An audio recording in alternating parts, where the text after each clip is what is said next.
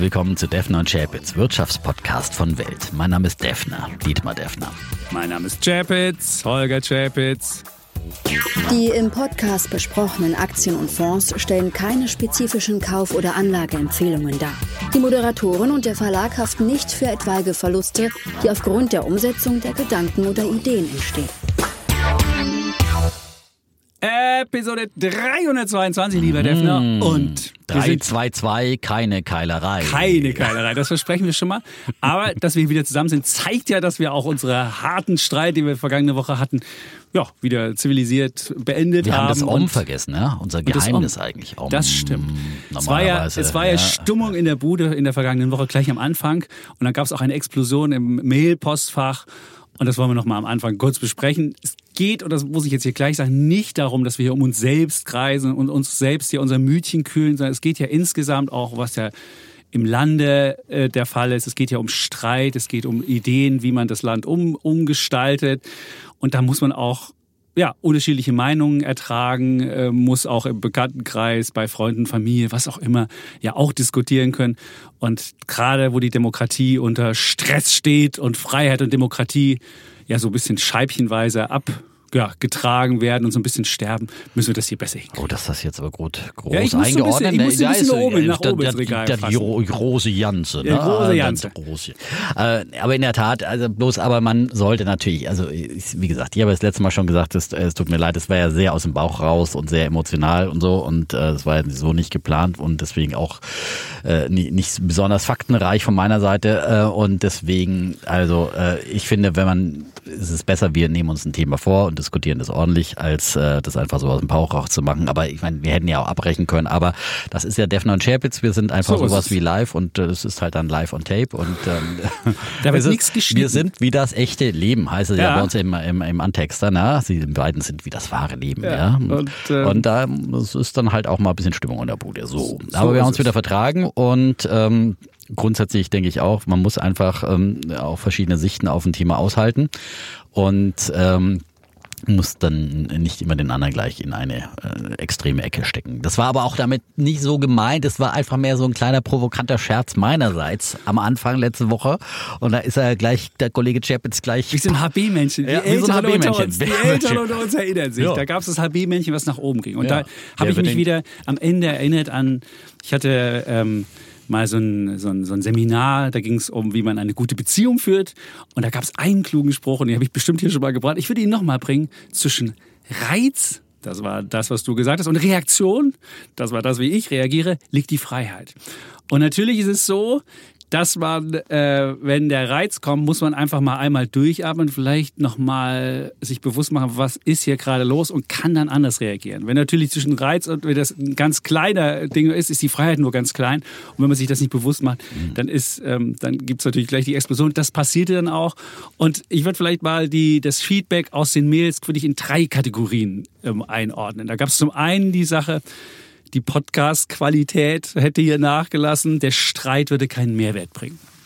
Kann man, glaube ich, ja, für, für Leute, die uns lieben und die uns, uns schon seit Sendung Nummer eins hören, die finden das vielleicht ganz entertaining. Leute, die ähm, vielleicht seit kürzem erst dabei sind und denen es darum geht, Erge Erkenntnisse zu gewinnen, würde ich sagen, ja, ist es vielleicht nicht so spannend, wenn wir uns alte Sachen wie so ein altes Ehepaar in den Kopf werfen. Da würde ich wahrscheinlich sagen, haben Sie recht.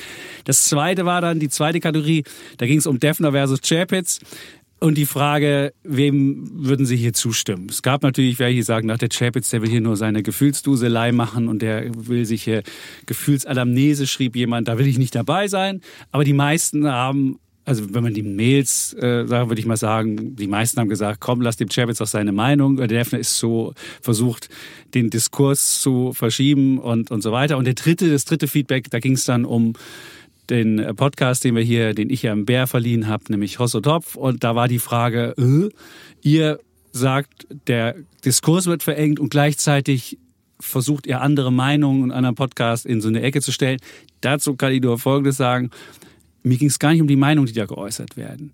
Mir geht es wirklich darum, dass bei jeder Geschichte, die da, also politischen Geschichte, wird immer so, klingt immer so im Hintergrund mit, da gibt es einen großen Plan, einen großen verschwörerischen Plan. Die Eliten wollen, weiß ich nicht, unser Land runterwirtschaften, die Eliten wollen uns manipulieren, die wollen das und das. Und das ist das Problem. Und das ist was total in meinen Augen demokratieverächtliches.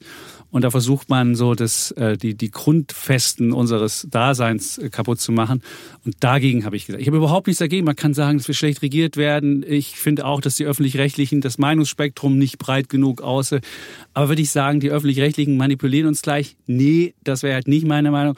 Und auch sind die Eliten, sind wir schlecht regiert? Ja. Hassen die Eliten ihr Land? Nein. Also das sind die Sachen. Und das ist, und das, das finde ich an diesem, an diesem Podcast so, ähm, verwerflich. Nicht die Meinung. Die haben auch Meinungen, da kann ich sagen, ja, kann ich verstehen, aber eben dieser, dieser große Plan, The Great Reset zum Beispiel, die wollen uns irgendwie ähm, das Auto wegnehmen und wollen, dass wir uns irgendwie nicht mehr, das ist ja wie, wie die Chemtrail-Theorie, das haben die jetzt nicht da gebracht, aber so von wegen, man will uns vergiften, damit wir uns nicht mehr fortpflanzen können, ist ja auch so eine Idee. Der große Plan ja, und so weiter. Und, und, das hört man ja im Alltag so ja. oft unter Kollegen und immer wieder kommen so, kommt so ein Geraune und da muss man immer wieder sagen, dann finde ich dann, äh, nein, es gibt da keinen großen Plan, äh, den großen Plan zur Deindustrialisierung Deutschlands, auch wenn äh, vielleicht keine gute Industriepolitik gemacht wird, aber gleich zu sagen, es gibt hier einen großen Plan zur Deindustrialisierung Deutschlands, was auch immer man immer so hört mhm. äh, an Geraune.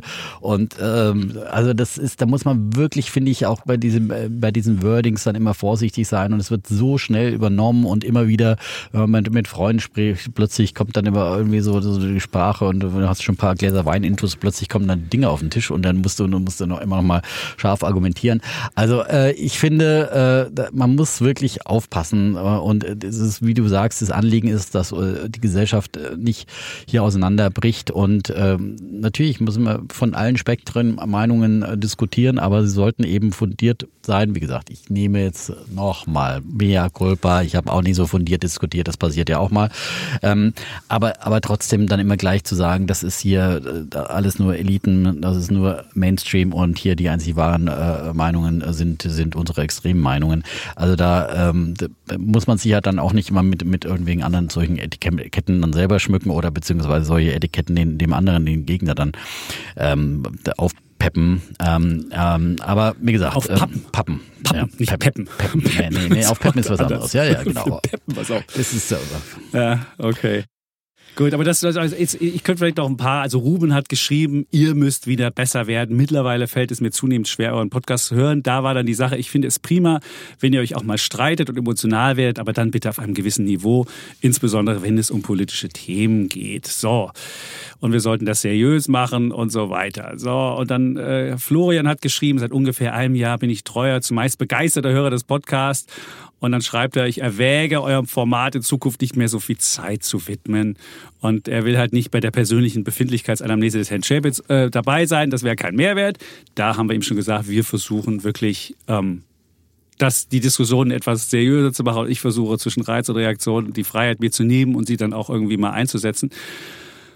Und man sollte mehr von der Seite des Hörers planen und auch denken. Und, aber was wir schon sagen müssen, wir sind hier kein reiner Börsenpodcast, wo es nur um jede, jede Woche irgendwie die fünf heißesten Aktientipps geht, sondern es geht wirklich darum, auch Wirtschaft zu verstehen. Und da gehört in einer mehr politisierten Welt auch die Politik dazu. Und wenn man jetzt sagt, für die Demokratie ist es auch wichtig, dass die Wirtschaft sich äußert, und das machen ja sogar immer mehr Wirtschaftslenker, dann gehört das auch bei uns mit so, so einem Programm dazu. Und wir sind hier wirklich kein reiner, kein reiner Börsenpodcast, wo wir uns jede Woche irgendeine Aktie vornehmen und sagen, Mensch, die Münchner Rück hat jetzt die Dividende auf 15 Euro erhöht und wenn wir vor zehn Jahren in München Rück investiert hätten zu dem Preis, hätten wir jetzt eine Dividendenrendite von 20 Prozent. Das ist auch schön, machen wir auch gerne.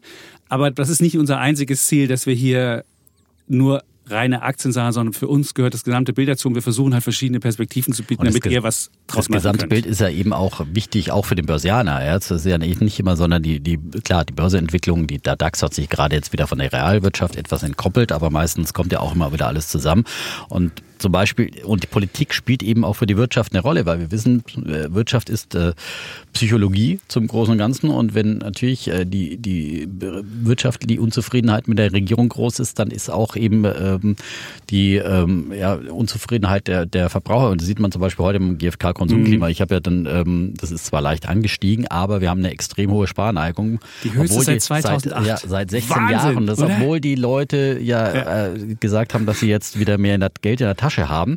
Also äh, auf Deutsch, äh, die Leute haben mehr Geld in der Tasche, äh, spüren das mittlerweile auch, Das nehmen war das, das- zur das war der Kenntnis. Anstieg, das war der ne? Anstieg. Nehmen das zur Kenntnis, aber sparen trotzdem so viel wie seit 16 Jahren nicht mehr und Mhm. seit 2008, also seitdem die Lehman-Krise war. Ja, das ist wirklich. Und ich habe da ja mit Rolf Bürkle ein Inter Interview gemacht ähm, und ähm, im, im Fernsehen in, in Börsensendungen und ähm, hab ihn dann eben auch gefragt, ob welche die, die Ampelregierung welche Verantwortung seiner Meinung nach ähm, daran trägt. Und die haben tatsächlich auch ein bisschen konkreter abgefragt, wo auch dann Äußerungen äh, gekommen sind, sozusagen. Aufgrund der Regierungspolitik fühlen wir uns verunsichert und deswegen sparen wir, ja, deswegen Ja, ja. ist diese Sparneigung so hoch, ja, und es ist eben, wenn man wenn die Rahmenbedingungen nicht stimmen, aber äh, das ist jetzt äh, zu, dann wieder zu vereinfachen, Habeck ist jetzt an allem schuld, ich glaube dann wieder zu, Robert zu, Rezession Habeck nenne ich ja, ihn nur Zu, noch. zu einfache Formel, äh, meiner Meinung nach, sondern es ist halt einfach dieser, diese vielstimmige Chor und dass der eine Hü und der andere Hot sagt Mhm. und ähm, es einfach keine klaren Entscheidungen und Richtungsentscheidungen gibt und diese ständige Verunsicherung, was kommt jetzt, da überlegt man sich gleich wieder einen neuen Haken oder was auch immer, äh, da sind ja alle Partner dran beteiligt, ja, und äh, so und ähm, und nicht zuletzt, also ich meine, nicht zuletzt die Union, das muss man halt auch wirklich nochmal an dieser Stelle sagen. Ich finde, was die im Bundesrat machen, Du meinst diese Blockadepolitik gegen das Wachstumschancengesetz äh, und damit quasi wirklich äh, die deutsche Wirtschaft zu erpressen, damit man Agrarsubvention, äh, Agrardieselsubvention durchsetzt. Also das ist wirklich, das ist jetzt schon wirklich äh, so äh, Politik à la Trump, ja, äh, dass sich der Herr Merz da ausgedacht hat. Ich finde, in dem Pfad sollten sie ganz dringend wieder zurückgehen. Also so diese Blockade, Erpressungsmentalitäten, äh, was Ungarn bei der EU macht und, und so, ja, und wenn ihr nicht hier haben wir jetzt gerade mal ein Dings, wir Das machen aber mitbestimmen alle können. derzeit. Das machen, Ja, auch die, aber- das machen auch die Unternehmen, die sagen, wenn ich keine Subventionen kriege, dann äh, gebe ich mein Werk. auf. Und das ist, Nee, grad- das gut, ist halt das, das- das, das ist halt das, das ist halt das. Ich finde, das ist auch das, das ärgerlich an der ganzen Geschichte. Wenn ich den Leuten das Gefühl gebe, wie der, der Habeck mit seinem Reformbooster, ihr kriegt Subventionen möglicherweise. Es geht gerade um die Solarbranche. Und der andere sagt, nee, du kriegst keine Subvention. Dann hast du, jeder, der jetzt irgendwie ein Unternehmen hat, denkt sich so, ah, kann ich jetzt Subventionen kaufen, kann ich nicht. Es wird keine Entscheidung am Ende geben. Man muss klar sagen, so machen wir es jetzt und dann muss man es auch so machen. Aber nicht immer sagen, es könnte das geben, könnte aber auch jenes geben. Ey, come on, so, so wird auch kein Unternehmen äh, den Standort irgendwie stärken oder sonst was machen. Mhm, Aber drum sagt zum Beispiel, habe ich jetzt gerade äh, gelesen, Enpal, äh, dass sie äh, grundsätzlich gegen Ankündigungen von Subventionen im Solarbereich sind, weil dann wieder die Verbraucher wieder nur abwarten und dann Ja, ja, wird wieder irgendein Subventionspaketchen angekündigt und dann ist das wieder ausverkauft innerhalb von 24 Stunden, wie wir das letzte Mal gesehen haben, dieses äh, Autodachprogramm. Und dann warten wir ja. wieder. Und dann warten wir wieder aufs nächste Subventionspaket an.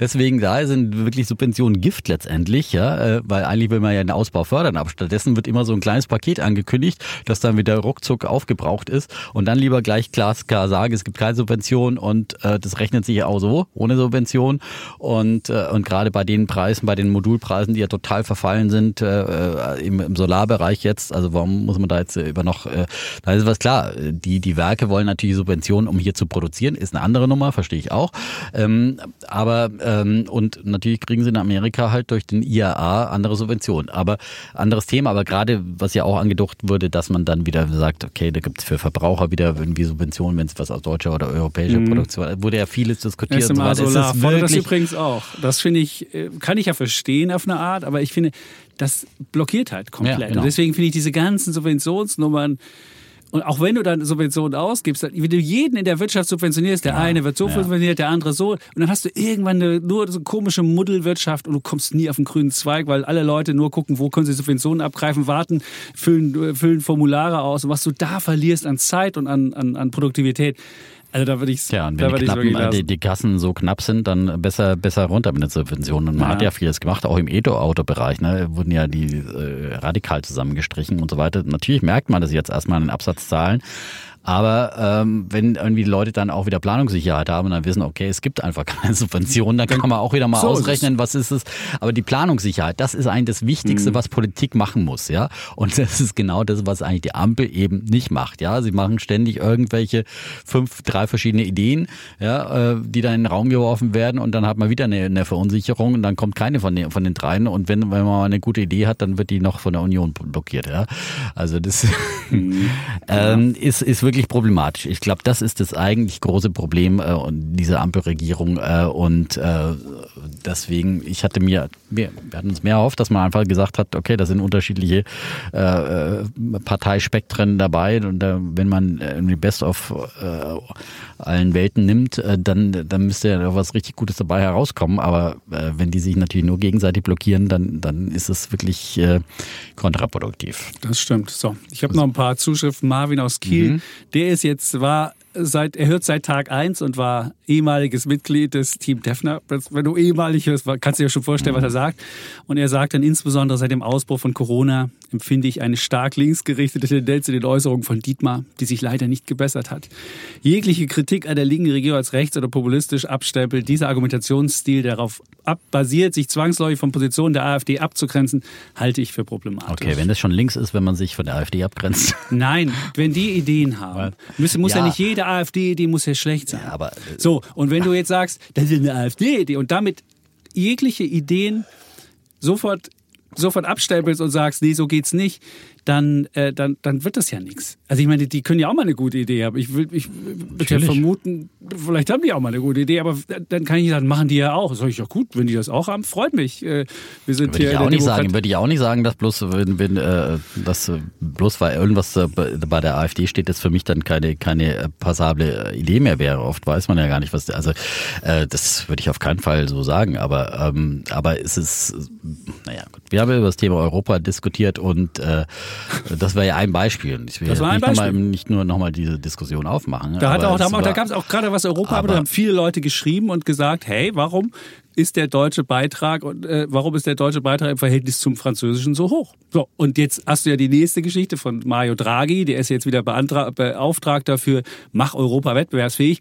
Und es ist natürlich, konntest du die Uhr danach stellen, was der gute Mann vorschlägt wir gehen alle kaputt, hat er gesagt. Okay, die Prognose, wenn wir so weiter wirtschaften, würde ich auch unterschreiben. Aber was will er dann? 500 Milliarden ähm, müssen wir jedes Jahr Schulden aufnehmen. Ähm, aber nicht jedes Land für sich, natürlich, alle gemeinschaftlich und so. Das ist natürlich der Vorschlag von Mario Draghi. Aber sofern wir uns nicht auf ein europäisches Gefühl oder eine europäische Sache einigen. Einer hat geschrieben, uns hat auch fürs Ahrtal keiner irgendwie Hilfe gegeben. Und wir machen das aber immer bei anderen. Warum ist es so, dass es so, also es gibt zumindest die Idee, dass man auch die deutschen Interessen mal stärker ähm, voranbringen könnte. Und ich finde, bevor wir nicht einen europäischen Geist haben und ein europäisches Gefühl haben und nicht irgendwie so nationalistischen Kack ja, haben, wo soll denn der europäische nicht, Geist herkommen? Nein, Vom Himmel fallen, was, wie der Heilige Geist wir hier haben, äh, nein, wir haben mit dem Euro ausgeschüttet werden? Nein, also. wir, haben mit, wir haben mit dem Euro haben wir das haben wir genau schon gemacht. Das ist der Euro, die Euro-Geschichte. Damit haben wir eine starke Währung auf ganz Europa. Die D-Mark war die stärkste Währung in Europa. Und wir haben die aufgegeben, um einen europäischen Geist zu schaffen. Jetzt haben wir festgestellt, hat noch nicht so richtig funktioniert. Jetzt muss ich es aber nicht noch weiter treiben und noch mehr äh, die Sache machen, sondern ich muss sagen, okay, jetzt müssen wir den europäischen Geist auch mal hinbekommen. Also das wäre so meine Idee. Gut, dann haben wir Erik schreibt mit deiner Kritik an der Diskussionskultur sprichst du mir aus der Seele. Ich halte den Defner für einen hochintelligenten Mann. Ja. Das ist deutlich überschätzt, würde ich mal sagen. zudem, zudem seid ihr auch Freunde. Und dann schreibt er, es stellt sich die Frage, wie dann eine Gesellschaft untereinander miteinander umgehen und diskutieren soll, wenn nicht mal das bei Freunden klappt. Ich persönlich habe sämtliche Diskussionen im Bekanntenkreis eingestellt und lege seit sechs Wochen eine Nachrichtenpause ein. Das werde ich erstmal beibehalten. Und er ähm, schickt mir noch und meint, ich würde ihm aus der Seele sprechen und kein Populist sein. Das ist sehr freundlich von dir. Und er hat zum ersten Mal überhaupt geschrieben und dass er, dass er uns geduzt hat, das hat ihm schon große Überwindung gekostet. Also Erik, oh. das ist gut. Erik. Und ähm, ja, dann gibt's noch andere Menschen aus München, Michi zum, zur Hoss- und Hopf-Diskussion. Und da haben wir uns jetzt zu geäußert, was ich damit meine, dass es nicht darum geht, jemanden niederzumachen oder sonst was. Robin hat noch geschrieben und äh, er hat ähm, auch da ging's darum, dass wir die öffentlich-rechtlichen zu, zu lässig davonkommen lassen.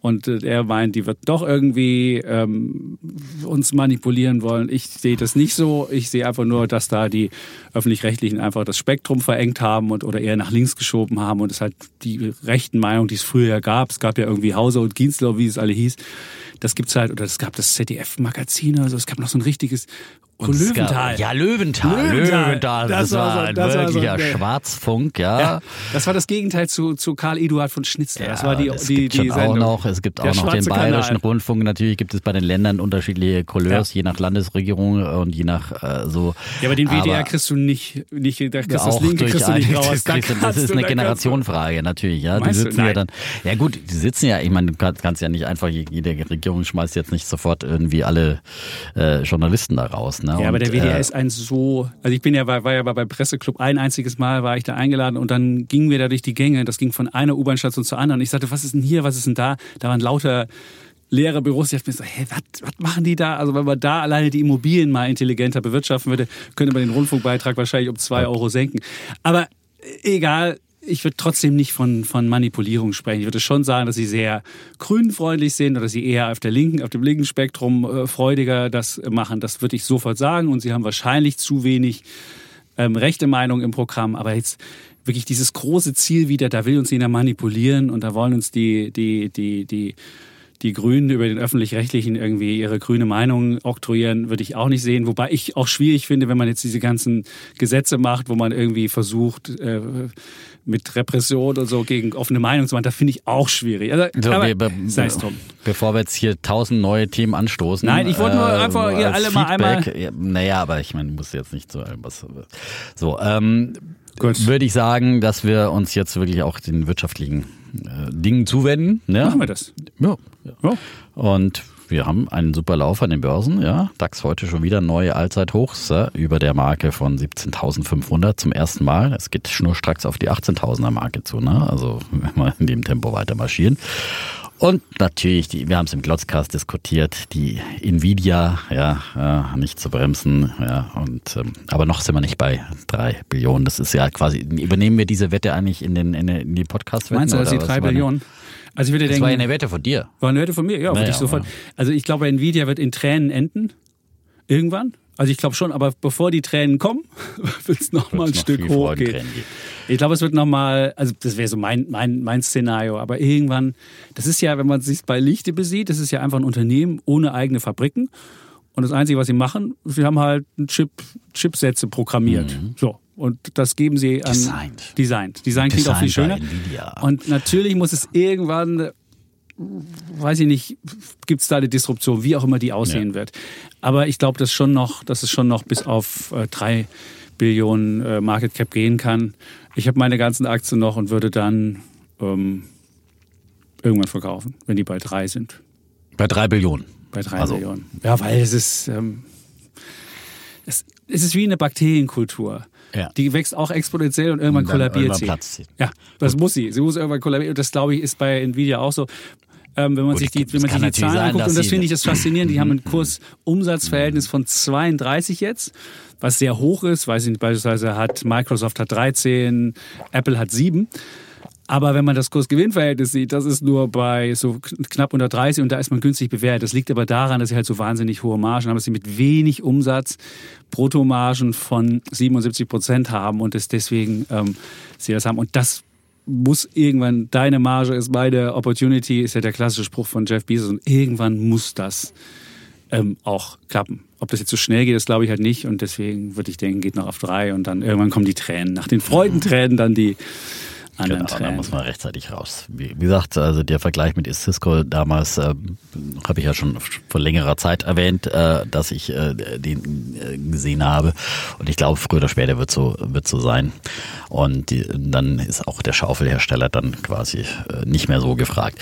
Aber noch läuft's, klar. Und, äh, Oder muss man sich halt Exit-Szenario haben. Sie, sie machen, sie Ja, machen gut, lauter sie machen ja Beteiligung, sie machen Beteiligung Software, sie und- machen und so weiter, Beteiligung ja. und so weiter. Vielleicht kriegen sie es ja hin, Vielleicht dass haben sie noch einen zweiten Markt, dass sie noch eine einen zweiten Markt machen. Mega-Beteiligung. Und klar sind sie auch im autonomen Fahren. Das ist ja auch. Ja, aber das ist der Bereich ist gesunken.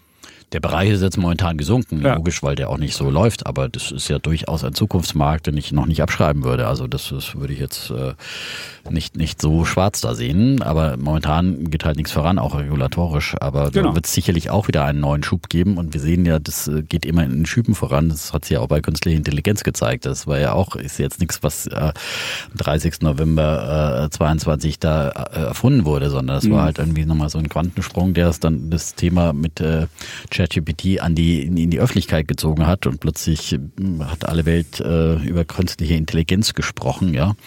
Und ähm, ich würde ja versuchen, das so zu machen, wie das die Microsofts oder beziehungsweise andere gemacht haben oder, oder Meta hat das ja auch gemacht mit Übernahmen, dass du halt alle, alle Unternehmen, die dich jetzt äh, möglicherweise disruptieren könnten, die musst du halt übernehmen. Du musst deine große Market Cap jetzt dazu nutzen, irgendwie dir immer wieder die Konkurrenten aufzukaufen oder ein Monopol gut, alle zu übernehmen. behalten. Erstmal wird es eben die Kartellamt nicht mitmachen. Das hat ja schon bei ARM nicht funktioniert. Nvidia wollte ja, Ja. ARM kaufen damals, ist, sind ja mit dieser Übernahme schon gescheitert und deswegen wird natürlich das Kartellamt oder die Kartellämter, die Kartellbehörden weltweit äh, es nicht zulassen, dass Mhm. äh, ähm, Nvidia jetzt äh, irgendwelche großen Chip äh, ja kleine, kauft ich würde ja kleine aufkaufen. aber Weiß ich nicht, weißt du, wenn du jetzt kleinen. siehst, das ist von Shamat irgend so ein, so ein gestütztes äh, ähm, äh, Venture, was irgendwie sieben Jahre tot am Loch lag und jetzt auf einmal nach oben ging. Zack. Und äh, weil sie halt einen, einen Chipsatz entwickelt haben, der, wenn du irgendwie mit der KI interagierst, dir sofort die Ausgabe geben. Also bei der, bei der Ja, Ausgabe aber da musst du, ist halt so, Mensch. so viele Startups kannst du ja gar nicht übernehmen von Anfang an. Du kannst ja nicht aber den das würde ich jetzt übernehmen, wenn ich Markt jetzt Nvidia äh, wäre. Ja. Und Gut. wie gesagt, wenn es dann ein größeres wird, dann, also ich glaube, das ist äh, die Strategie, dass sie jetzt sich an Startups beteiligen, die, denen sie ihre Chips geben, das finde ich ja klug, weil da hast du ja dann vielleicht das andere, eine andere äh, gute Geschäftsmodell im, im, im, im, im Koffer Mhm. und ähm, das mal, aber das bringt dich natürlich nicht irgendwie in eine Billion.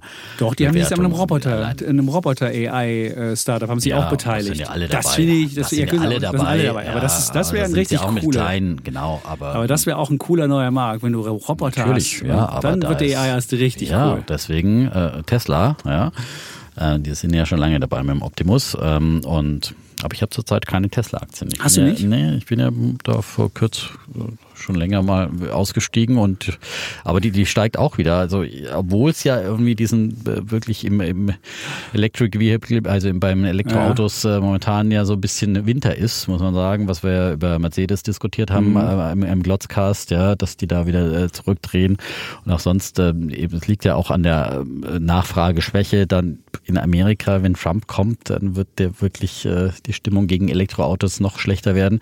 Äh, damit ist zu rechnen ähm, und von daher Hat er für, E-Autos äh, Er ja, hat ja schon gesagt, da kannst du nur 10 Minuten fahren. Die Freude ist, nach 10 Minuten hast du schon das Gefühl, wo kann ich meine Kiste das nächste Mal laden? Der, kann, der weiß ja auch Sachen zu verkürzen und damit so. Äh, Ja, genau. Und dann macht er wahrscheinlich auch seine eigene ähm, Parallel. Wir haben ja heute schön bei Alles auf Aktien gehört. Die, ist, die Parallelwirtschaft quasi, die ja, ähm, forciert Trump-konform. wird, ja, p- Trump-konforme Unternehmen. Also da ist ja dann auch viel politische Disruptionsmöglichkeit. Wie gesagt, ich sehe ja nach wie vor ein großes Risiko für die amerikanische Volkswirtschaft, wenn, äh, wenn Trump gewinnt. Aber ähm, anderes Thema und Stimmt, natürlich habe ich gedacht, gut, und dann bin ich sonntags, äh, keine Ahnung, äh, als ich mein Handy angemacht habe am Vormittag irgendwann ähm, vom Schlafmodus Ja. in, ja, und dann kriege ich immer die, meine Push-Meldungen, ja, und Ja. dann kriege ich einmal, ich bin ja Abonnent von Holger Chapitz, dass ich auch keine seiner schreiligen Schriften verpasse, Ja, ja. das ist gut. Wenn, wenn der Chapitz einen Artikel raushaut, kriege ich er eine Push-Meldung von der Welt-App, ja, und dann habe ich eine, die Wahnsinns, und ich dachte, Wahnsinn, ja, das muss ich lesen. Vorbild Nvidia, diese vier Aktien sind die nächsten 4500 Prozent Kandidaten. Und dachte ich, Mensch, endlich der Chapitz auch mal, ja, ich bin ein großer Fan von 10-Baggern und 20-Baggern, aber 4500 Prozent, Das wären heißt 40 Bäcker. 4 und 46 Ja. Bäcker, ja, Ja. ein 46 Bäcker, da dachte ich, oh wow, und gleich vier davon, die muss ich ja sofort kaufen. waren eigentlich fünf. FOMO, FOMO, Es ja. waren eigentlich fünf FOMO aber wir haben- es wurde meiner. vier Und zum Glück zusammengemacht. hatte ich ein Weltabo, weil das war ein Weltplus-Artikel, sonst hätte ich natürlich sofort ein Abo gemacht, ja. Wie das und viel viele andere Geld, gemacht Geld haben. ausgegeben, ja, und dann um diese 4500 Prozent Kandidaten zu lesen. Und Du darfst jetzt nicht nennen, weil die Leute sollen es ja noch- Ach so, sollen nein, nein, sollen es ja nein, noch nein, sagen. einen würde ich schon äh, zur Ernüchterung bitte. Also, Es war einer, Novo Nordisk war Nein, dabei. Novo Nordisk, ja, Novo es war Nordisk Novo war. Nordisk dabei, es war Coinbase dabei, Coinbase, es, es war war Rheinmetall äh, dabei Rheinmetall und dabei war und es war ATM, nee, äh, ASML. ASML ASML, war war dabei. So, Das und waren die sag, vier. ja? muss- jetzt lass mich halt erstmal ausführen hier. Du kannst ja die ja Anklage. Die Anklage. Die Anklage ist Also 4000. Novo Nordisk, ja, äh, habe ich dann mal ausgerechnet, ja, die haben aktu aktuell 388 Milliarden Euro Market Cap, ja. Mhm.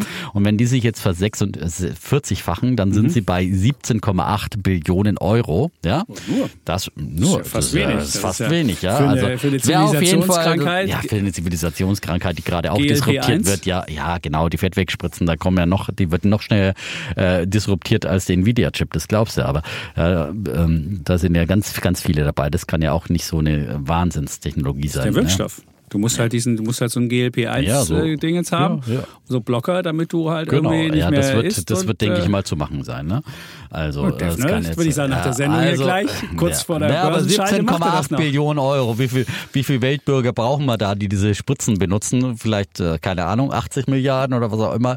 Ich weiß nicht genau, wie sie diese Rechnung Wir haben gibt. Also sieben von Milliarden Menschen. Ja, bei Rheinmetall, die haben, glaube ich, 20 Milliarden äh, äh, Market Cap. Ne? Da Nein, kann man sich ja haben noch eine 46, äh, ja, haben so geht in diese Richtung. Als glaub die ich, Geschichte war, waren es glaube ich 16 Milliarden oder ja, so oder ja, drei genau. oder 14. Ja. Das ist nicht so Ja, viel. aber jetzt bei Rheinmetall geht es ja schnell. Ne? Also Bei da, Rheinmetall da könnte man sich noch? vielleicht noch eine Boah. 46-Verfachung vorstellen. Aber, aber bei ja. Novo Nordisk, also 17,8 Billionen Market Cap, bitte äh, sagen mir, wie du auf die Rechnung kommst. So, also die, die Sache war ganz relativ, relativ einfache Geschichte. Es ging darum, einfach zu gucken, wenn man Sparpläne aufgestellt hat im Leben und äh, mit unterschiedlichen Sparplänen haben wir. Wir haben einfach mal alle Sparpläne durchgerechnet, die man, die man sich angucken kann. Und Nvidia ist, hätte man ja vor zehn Jahren ein Sparplan, hätte man vor zehn Jahren hätte man wissen können, Nvidia klappt. Also das Unternehmen war nicht mehr klein und dann hat sich halt diese 4.255 Prozent eingestellt und der Sparplan hat sich super entwickelt. Du hättest aber auch mit anderen Sachen machen können. Aber das Schöne ist, und da kommen wir auch äh, zu beispielsweise Cisco oder zu Juniper Networks. Selbst wenn du die im Jahr 2000 als Sparplan genommen hättest und das bis heute gespart hättest, du wärst im Plus. Weil nämlich du nur eine ganz kurze Phase nach oben äh, überteuerte Sachen gekauft hättest und dann wäre sie wieder abgestürzt und so weiter. Und die einzigen Sparplanaktien, selbst Biontech hätte funktioniert, wenn du direkt nur 2019, kurz vor Covid, also kur- kurz nach Börsengang eingestiegen wärst und die lange Zeit äh, für viel höhere kostet, du wärst heute mit diesem Sparplan auch im Plus. Und die Sparplan ist ja das Schöne, dass du ähm, mit Aktien eigentlich nur dann was falsch machen kannst bei einem Sparplan, wenn am Ende die, die Aktie fällt. Also Bayer ist so ein klassisches Beispiel, also wenn die Aktie nicht hochkommt wieder am Ende. Und also, also wirklich stirbt. Und deswegen ist die Sparplanidee, das ist wirklich eine spannende. So. Und dann haben wir halt überlegt, welche Sparplanideen, welche Unternehmen sind heute schon groß, so wie Nvidia vor zehn Jahren und können das machen. Und dann hat äh, ein Mensch, der etwas äh, überschwänglich ist, dann einfach diese 4200 von Nvidia gemacht. Aber die Idee war eigentlich, ich gucke mir ein Unternehmen an, was noch sich verdrei, vervier oder auch meinetwegen verfünffachen kann und was man mit Sparplan einfach jetzt anfängt, weil man nicht weiß, wann passiert das und so weiter. Und die coole Sparplanidee bei Einzelaktien zu machen. Und das ist halt äh, die Idee dahinter. Und das ist ja das gleiche, die gleiche Sparplanidee, wenn du den Nasdaq 100 nimmst, die ist ja noch weniger gewagt, also wenn man seit 1985 Nasdaq 100 gemacht hat und dann ähm, äh, Millionär ist schon, wenn man 85 angefangen hat, war man 2021 schon Millionär. Mit dem MSCI World muss man 19 Jahre länger sparen. Das ist ja auch eine ähnliche Idee, dass man mit einem Sparplan, wenn das Profil die stimmt, Idee ist ja vollkommen richtig. Wenn das Ich- Mir Profil geht's ja bloß stimmt, um die geht- Schlagzeile und Ja. das ist für mich ein Etikettenschwindel. Also das ist, da finde ich, da muss Ja, man schon aber das ging darum, so das war das- ja, die also wenn man nicht 4200 drüber schraube, dieses sind die, die nächsten 4200 wenn ich wenn ich rückrechne 4.500 Prozent, Ja. dann kann ich dir auch ganz viele Kandidaten sagen, Das die schon auch, 4.500 das war, das war einfach das Synonym für die Nvidia-Idee. So. Das hat der Kollege, der Kollege drüber geschrieben. Ich fand es auch etwas übertrieben, aber, aber manchmal Wenn andere Kollegen die. Schlagzeilen machen, ja. Manchmal Also, ist man im Überschwagge oder gibt's die. Aber die Idee war einfach, ich mache die Nvidia-Idee, mache ich, versuche ich auf andere Aktien zu machen. Und die, wenn man sich die die Sparpläne anguckt, das glaubt ja einem niemand, dass es wirklich so genial funktioniert. Und dass es eigentlich immer dann funktioniert, wenn es am Ende die Aktie wieder nicht, nicht stirbt. So. Und das ist das Schöne am Sparplan. aber ist natürlich besser, du hast ein bisschen früher und Nvidia vor zehn Jahren war eben auch nicht mit äh, 400 Milliarden bewertet, sondern das, du hast natürlich dann, an- da fing die Idee an logischerweise und wurde sie, aber da war sie schon noch äh, von vielen eben als Geheimtipp gehandelt. Ja, aber wir haben auch Äh, durchgeguckt, wir haben auch durchgeguckt, wenn du Apple jetzt nicht, 2008 zum, zum iPhone stark, Ja, oder 2007, haben wir auch durchgerechnet. Auch da gab es ja am Anfang auch Zweifel, kann das jemals passieren? Und auch da stellt man fest, welche, welche Kraft so ein Sparplan machen kann. Und deswegen, ähm, Drum, ich meine, aber der Einstiegszeitpunkt sollte ja zu einem Zeitpunkt sein, wo, ähm, wo noch Zweifel da sind und nicht wo. Genau. Deswegen eine, macht man ja Sparplan und nicht eine Einmalsumme. Genau, wie so ist Novo. Nordisk, Ja. wo dann jeder weiß, irgendwie, das ist jetzt das äh, letzte heiße Nee, Scheiß. bei ja. Novo Nordisk ist, jetzt- ist der Zweifel ist sie nicht völlig überbewertet. So, und dann kann man sagen, okay, wenn ich mich beteiligen will und jetzt nicht weiß, ob sie überbewertet und vielleicht nächsten Zeit korrigiert, dann mache ich halt einen Da Sparplan. kannst du sagen, ich spare dann, in die Korrektur Genau. hinein und hoffe, dass Hoffe, dann, dass sie auch die dass sie auch wieder kommt. ein neues So ist äh, Patent irgendwann mal haben. ne? Und äh, möglicherweise, aber das heißt Die ist ja halt innovativ bloß- und bisher hat ist sie es immer innovativ. Bisher haben sie immer wieder neue Innovationen Ja. gebracht, das ist klar. So, aber ich habe übrigens, weil du gerade Ja. BioNTech erwähnt hast, äh, mir wieder äh, eine kleine Position von BioNTech, wie der Herr Rappold so schön Ja. gesagt hat im vorletzten Ja. äh, Alles auf Aktien Podcast bei euch. Ne? Das war die Idee fand ich da eigentlich ganz diese Argumentation, dass ihr auch an sich so einem so ein KI-Kram. KI-Kram unter, unter, beteiligt haben und das äh, medizinisch nutzen für ihre Forschung. Das äh, finde ich macht durchaus Sinn und ich meine, die haben ja auch ein wahnsinniges Cash-Polster und äh, sind, ähm, gab es auch jetzt äh, gerade ein Interview irgendwo bei, ich glaube, Focus Money. Ähm, ja, sind gut unterwegs in, in, in Richtung Krebs. Also da finde ich, da ist, das könnte vielleicht eine Sparplanidee sein, finde ich, ja, weil ähm, sind ja, haben ja nach wie vor auch immer noch Erlöse aus ihre äh, Corona-Medikamenten und ähm, mRNA und sind da ja auch immer noch äh, gut positioniert und dann hast du halt das Überraschungspotenzial, dass sie doch im, im Kampf gegen Krebs da möglicherweise Treffer landen könnten. Und gerade wenn sie so technologisch so äh, fit sind äh, und die sind jetzt halt äh, günstig bewertet. Da ist äh, der erste Hype äh, aus der Corona-Zeit erstmal vorbei und haben jetzt wieder ähm, ja. Das Aber wie gesagt, es ist immer- das bei Biotech ist immer eine sehr gewagtes äh, Spekulation, ob, ob man auch Aber da funktioniert ein Sparplan natürlich gut, weil am Ende, entweder weiß man, das Ding ist komplett untergegangen, ja, dann ist es natürlich, dann hat es nicht funktioniert, aber in, wenn man, wenn es irgendwann aufgeht, wird man entweder übernommen oder die Aktie steigt, weil die Sache sich durchsetzt und dann schießt nach Ende hoch. Und es gibt nichts beim Sparplan nichts Geileres, als wenn eine Aktie fällt, fällt, fällt, fällt, fällt und irgendwann kommt die, kommt der Pivot, also die, die Trendwende und dann kommst du halt äh, wahnsinnig. Könnte bei Bayer auch noch funktionieren. Also wenn du bei Bayer reingegangen bist, seitdem die Monsanto übernommen hast und sagst, ach, die Idee ist gar nicht schlecht, aber irgendwie sind noch ein paar Risiken, dann ist der durchschnittliche Wert, den du jetzt hast, bei 50 und du hast bei 100 angefangen. Also du hast schon verbilligt, nur sie muss halt dann irgendwann wieder auf 50 kommen, damit Ja. der Sparplan aufgeht.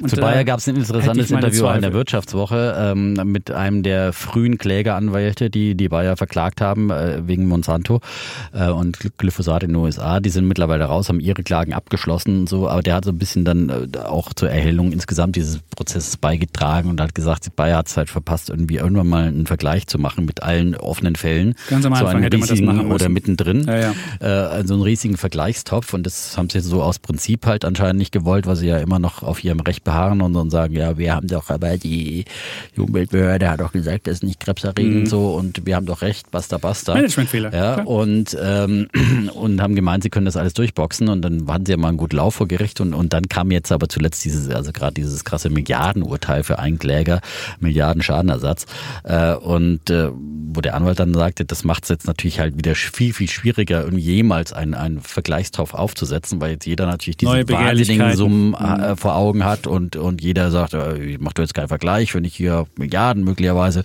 erreichen kann.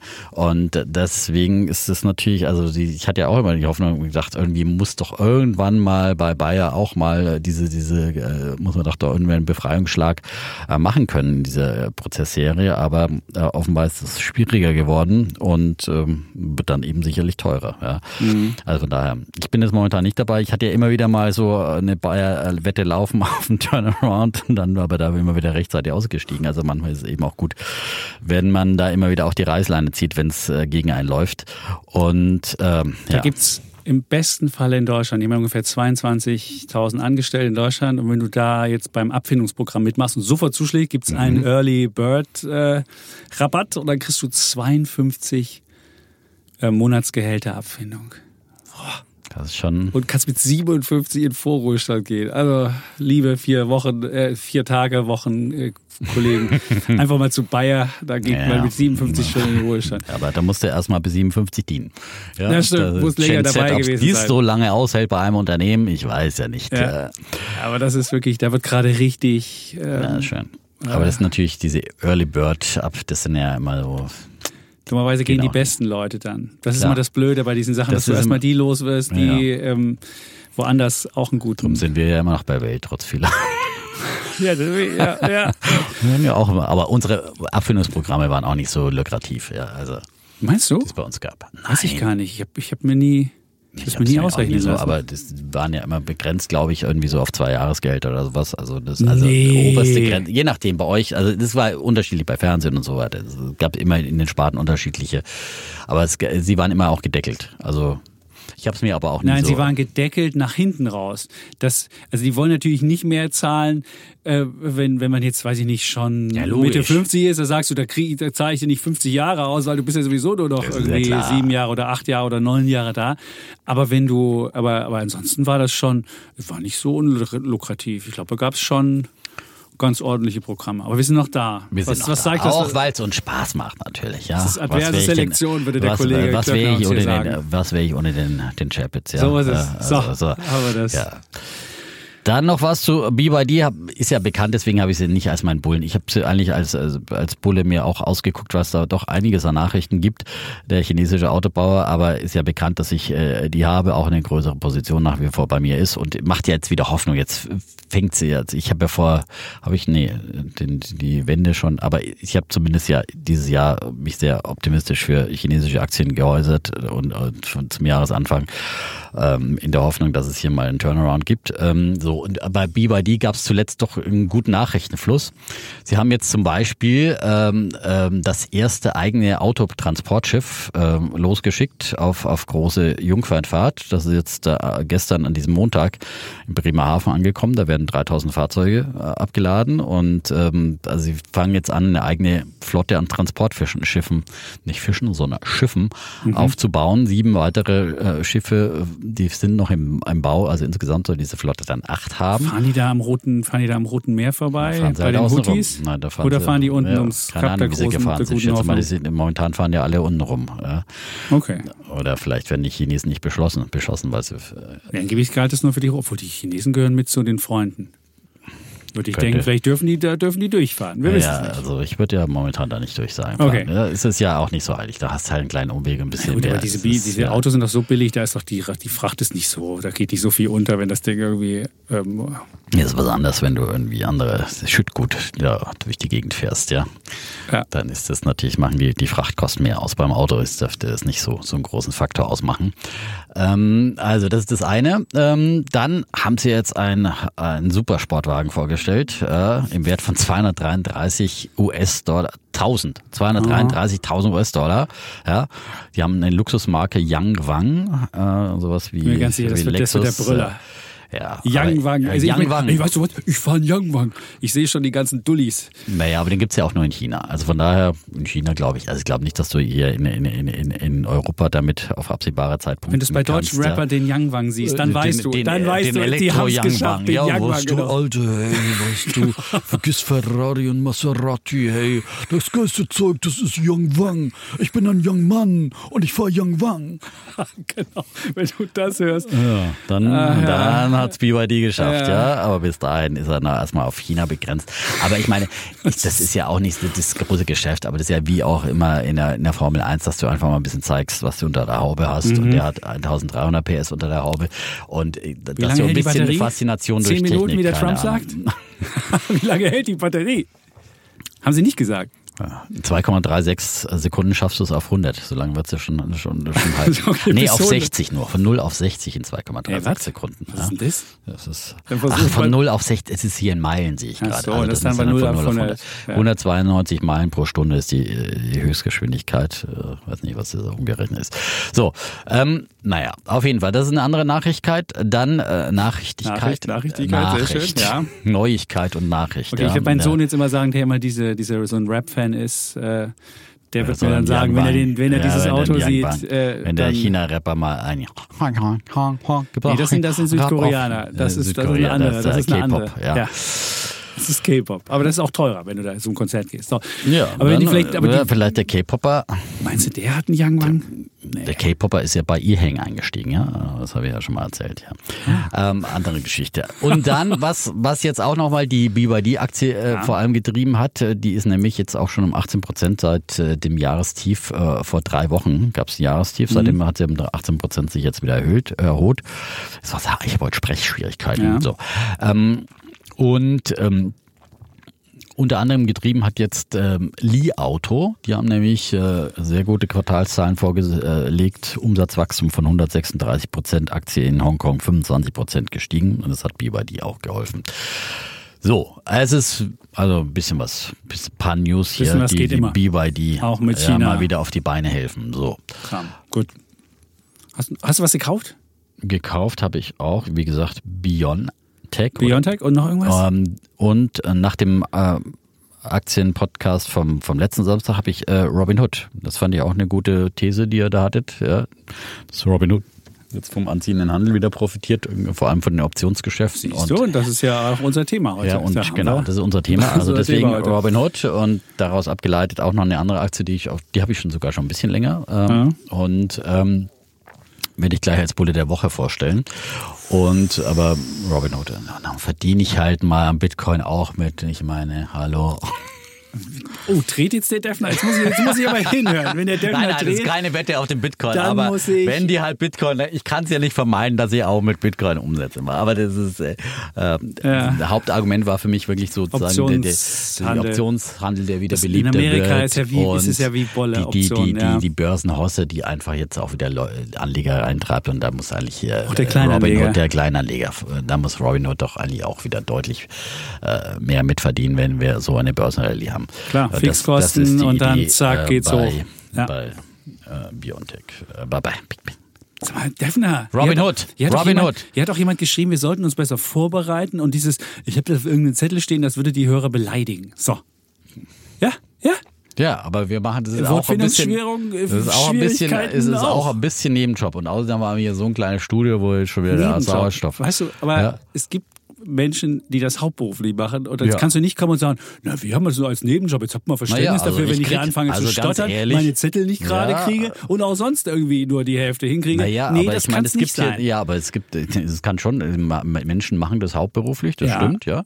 Die werden dafür halt auch bezahlt. Podcast. Ja, Dann die werden halt dafür Podcast. bezahlt, die machen dann dafür irgendwelche Schleichwerbungen, machen wir alles Ja. nicht. Wir kriegen hier keine Mark extra äh, und noch nicht mal Inflationsprämie so. Und da muss man die anspruchsvoll Um's und dann, sorry, auch ein bisschen runterschrauben und außerdem Sauerstoff hätte ich auch gerne nochmal. So, also Sauerstoff gibt es ja nicht. Also, Kabine. also Oh. wenn es die Wortfindungsstörung Ja. gibt, dann liegt es einfach daran, dass wir hier in so einer kleinen Kabine sind und der Sauerstoff knapp wird und deswegen kein Sauerstoff ist. So, jetzt würde ich mal einfach meinen äh, Bären machen, damit wir hier mal zu Bulle und Bär kommen. Nicht, dass wir wieder mit der Diskussion heute hinten die runterfällt und das, das wollen wir ja nicht. Also mein Bär der Woche ist ähm, Google. Und die Aktie habe ich auch, die hatte ich im Sparplan, das habe ich jetzt gestoppt, weil ich habe da, ich weiß nicht, ob ich sie shorten würde, aber ich habe da auf jeden Fall ein ungutes Gefühl. So, was ist passiert Die mit Google? Warum ist die, warum, genau, warum ist Google mein ähm, Bär der Woche? Naja, wir kennen ja alle diese, dieses, ähm, diesen Leitspruch, diesen journalistischen Leitspruch von Rudolf Augstein, sagen, was ist. Und äh, naja, in der digitalen Welt gibt's ja immer häufiger so die Sache, ähm, nicht mehr sagen, was ist, sondern Haltung zeigen. So. Und ich finde so Haltungsjournalismus immer schon schwierig, weil ich muss niemandem erzählen, wie er was zu machen hat. Ich kann meine Ideen sagen, wie ich was einschätze oder kann eine Sache sagen, aber wie jemand das dann nutzt oder macht, das soll er selbst machen. Und ähm, bisher dachte ich auch immer, Google wäre so sagen, was ist. Das Internet, äh, gesammelte Wissen kann ich über Google abfragen. Und das war die Idee von Google. Und das ist einfach ein neutraler Informationsaufbereiter. Und ich kann einfach was eingeben in den Suchschlitz. Wahnsinnig cool. Und dann kommt die, das Wissen der Welt raus. Und jetzt musste ich aber feststellen, dass der KI-Bot Gemini eben nicht das Weltwissen irgendwie präsentiert, sondern dass er das Weltwissen ähm, interpretiert. Und zwar aber nicht irgendwie mal so, mal so, sondern schon so nach so wünschenswerten Sachen, so haltungsmäßig. Und äh, dann konnte man, also das ging darum, Bilder zu generieren und dann äh, steht auch in den Guidelines, wir wollen keine Stereotype ähm, weiter verbreiten und wir wollen halt irgendwie Wünschenswertes zeigen. Nur das Problem war, wenn du dann ähm, historische Abfragen gemacht hast und keine aktuellen.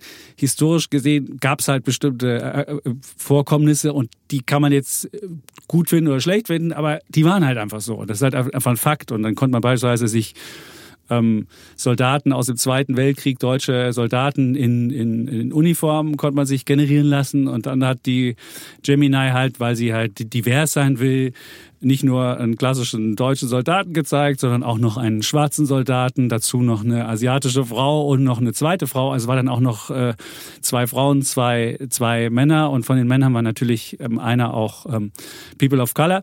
Und das ist natürlich schon so ein bisschen, da denkt man sich so, ja, was ist da los? Jetzt kann man natürlich, die Bilder sind um die, sind im Internet gewesen und alle haben, haben äh, drüber gelacht und so weiter. Ja, man kann drüber lachen, aber was ich problematisch an der Sache finde, wenn ein, ein, ein neutraler Informationsverarbeiter auf einmal anfängt, mich irgendwie erziehen zu wollen und mir einen Auftrag mitzugeben. Dann habe ich irgendwie, da fängt bei mir an so ein bisschen, so ein bisschen, da kriege ich so ein bisschen ah, Probleme und denke mir so, wie ist das denn bei dem normalen, bei der normalen Suchmaschine? Fangen die jetzt vielleicht auch an, mir die, mir demnächst die, die Anzeigen irgendwie anders zu machen und äh, fangen die jetzt auch an, irgendwie äh, mich, mich mit, mit besonderen Sachen, die weiter oben zu machen, andere runter zu ranken und das wird aber nicht nach irgendwie wissenschaftlichen Kriterien gemacht, sondern nach dem, was da für Mitarbeiter Mitarbeitende arbeiten. Und das äh, finde ich halt ein bisschen schwierig. Und dann gab es Marc Andriesen, der hat ja auch gesagt, I know it's hard to believe, but big tech AI generates the output it does because it is precisely executing the specific ideological, radical biased agenda of its creators. Und da stellt man ja fest, und wenn die Zukunft halt AI ist, und ich stelle mir vor, irgendwann werden die Kinder in der Schule auch AI machen und dann sind sie beim Elternabend, muss dann entscheiden, nehmen wir die AI im Unterricht, nehmen wir die, nehmen wir die, nehmen wir die. Das ist dann halt auch wieder ein spalterisches Element. Und wenn jetzt schon anfangen, ähm, nicht nur ähm, die, die, die Social Media ähm, Unternehmen, da die, die irgendwie so ein bisschen rechter sind, sind bei X und die anderen sind eher bei da und bei da. Und jeder hat dann seinen eigenen, sein eigenes Feld, und jeder hat seine eigene Suchmaschine und so.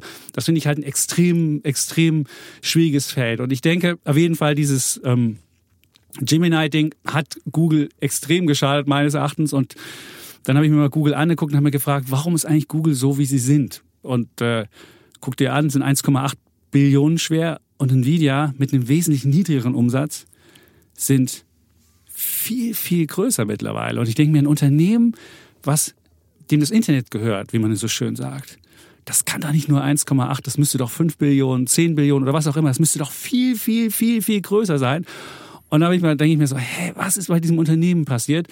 Und dann habe ich mir mal angeguckt, die Mitarbeiterentwicklung von Google. Und denke mir so, was in den letzten zehn Jahren da passiert? Und die haben im Jahr 2013 hatten die 47.700 äh, Menschen, die da gearbeitet haben. Und vergangenes Jahr, 2023, hatten sie 182.000. Also sie haben es fast vervierfacht, also verdreieinhalbfacht. Und jetzt frage ich mich, verdreieinhalbfacht? Haben wir da verdreieinhalbfachte Verbesserung der Suchexperience? Seit 2013. Das ist immer noch der gleiche Suchschlitz. Und ich würde sogar sagen, dass es sogar schlechter geworden ist, weil sie viel mehr verklattern, Werbung reinmachen und sonst wie. Gibt es irgendwelche Innovationen von Google, die die irgendwie gebracht haben mit diesen vielen Menschen, die sie haben?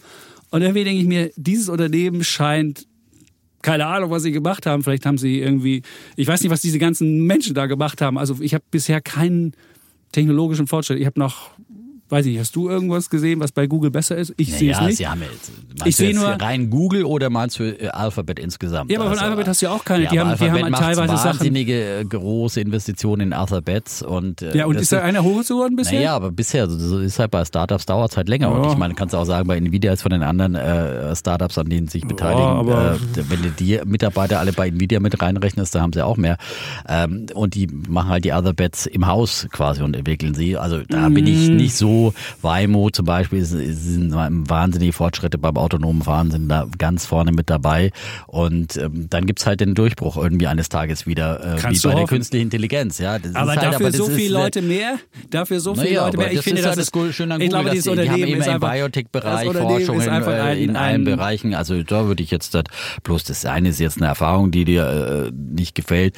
Das, äh, aber daraus zu schließen, dass die Aktie Mist ist, das sind, glaube ich, äh, das sind zwei verschiedene. Überleg doch mal, halt. Das Dinge. Einzige, das, die haben gerade beim Suchmarkt irgendwas 95 Prozent. Und ich würde vermuten, jeder, der Google bei der Suche schon immer suspekt fand, wird jetzt, nachdem er dieses Erlebnis gehabt hat, würde denken so, oh, jetzt muss ich mir was Neues suchen. Und ich würde vermuten, dass diese 95 Prozent, das wird das wird, dieser Punkt wird auf jeden Fall sinken. Und dann möchte ich sehen, wo sie dann die Innovationskraft herbekommen und das Ding dann rumbekommen. Und ich glaube, wenn ich mir die Aktie angucke, die ist mit 5,6 mal Umsatz bewertet.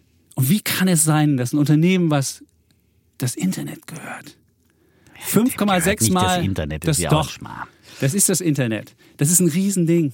Und es kann ja nicht sein, dass sie so niedrig bewertet sind. Und da sieht, der Markt sieht schon irgendwas, was da, irgendwie ist es kein, kein gut geführtes Unternehmen, völlig, völlig aus dem Ruder geraten mit den, mit den Menschen, die da arbeiten, die völlig, weiß ich nicht, in Hybris, in Hybris, glaube ich, arbeiten und die, die glauben, sie haben das, den Job fürs Leben oder sonst was. Also ich würde sagen, dieses Unternehmen, da ist irgendwas schief. Und das hat mir, das hat mir diese, diese KI gezeigt und deswegen bin ich relativ, äh, vielleicht ist es einfach nur eine persönliche Befindlichkeit. Das ist, Das ich weil mal ich im so Osten groß geworden bin und wenn mir jemand Ja, irgendeinen aber ich komischen meine, das eine Blödsinn ist vorsetzt, also irgendwie ich Geschichtsfälschung, das finde ich jetzt schon, äh, wenn man irgendwie so, das finde ich ja auch total Mist, ja. aber deswegen gleich zu sagen, das ist jetzt dieses ganze Unternehmen ist deswegen Mist, also das. Aber das muss doch durchsetzt sein von genau diesen Sachen. Aber, das dann gleich muss es doch sein. Das ist das alles durchsetzt und deswegen ist die Aber ganze das eine Internetsuche scheiße und deswegen kriege ich da auch nur noch Fake News vorgelegt. Das Nein, ich hab nicht das gesagt Fake Nee, News, aber, aber- so aber- klingt es ja irgendwie so. Das ist eine Erfahrung, ist jetzt irgendwie eine negative Erfahrung, was ich auch nicht korrekt finde, sowas da- darzustellen. Wie gesagt, ist, also in der Vergangenheit liegende Dinge, also so, das ist doch schon wirklich für mich ist das Geschichtsfälschung, ja.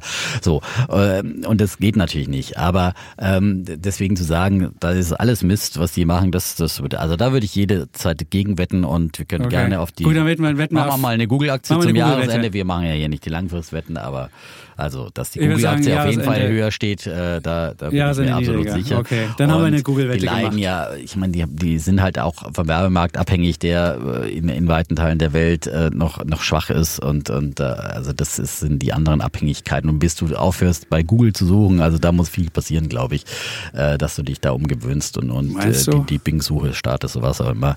Und dann gefällt dir Ich da weiß auch nicht, irgendwas vielleicht nicht, äh, guckst was du mit, was mit. AI-Kisten, vielleicht guckst du, Ja, OpenAI aber- fängt an, auch eine normale Suche zu machen.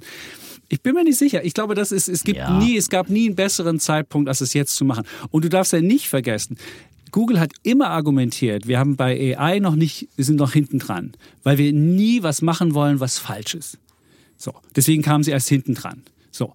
Und dann machen sie was und es ist ein, solchen, ein solcher Plunder. Und du kannst. Ja, auch vor allem ist irgendwie... ja schon nach Bart auch wieder der zweite, äh, wie, also das ist, die haben da keinen guten Lauf. In dem Das, Sinne, ja. das kommt dazu. Ähm. Und, da, und dann, dann, aber es ist nicht nur so, dass es jetzt irgendwie diese Bilder so schlecht generiert sind. Du kannst auch zum Beispiel fragen, weiß ich nicht, Norman Rockwell ist ein amerikanischer Kitschmaler gewesen, hat irgendwelche, irgendwelche Titelbilder 1940 bis 1960 gemacht und dann siehst du so amerikanische Familien und so weiter. Und wenn du dazu diese, diese Google Gemini fragst, dann wird das, äh, dann, dann steht da, Rockwell's paintings often presented an idealized version of American life, omitting or downplaying certain realities of the time, particularly regarding race, gender und social class.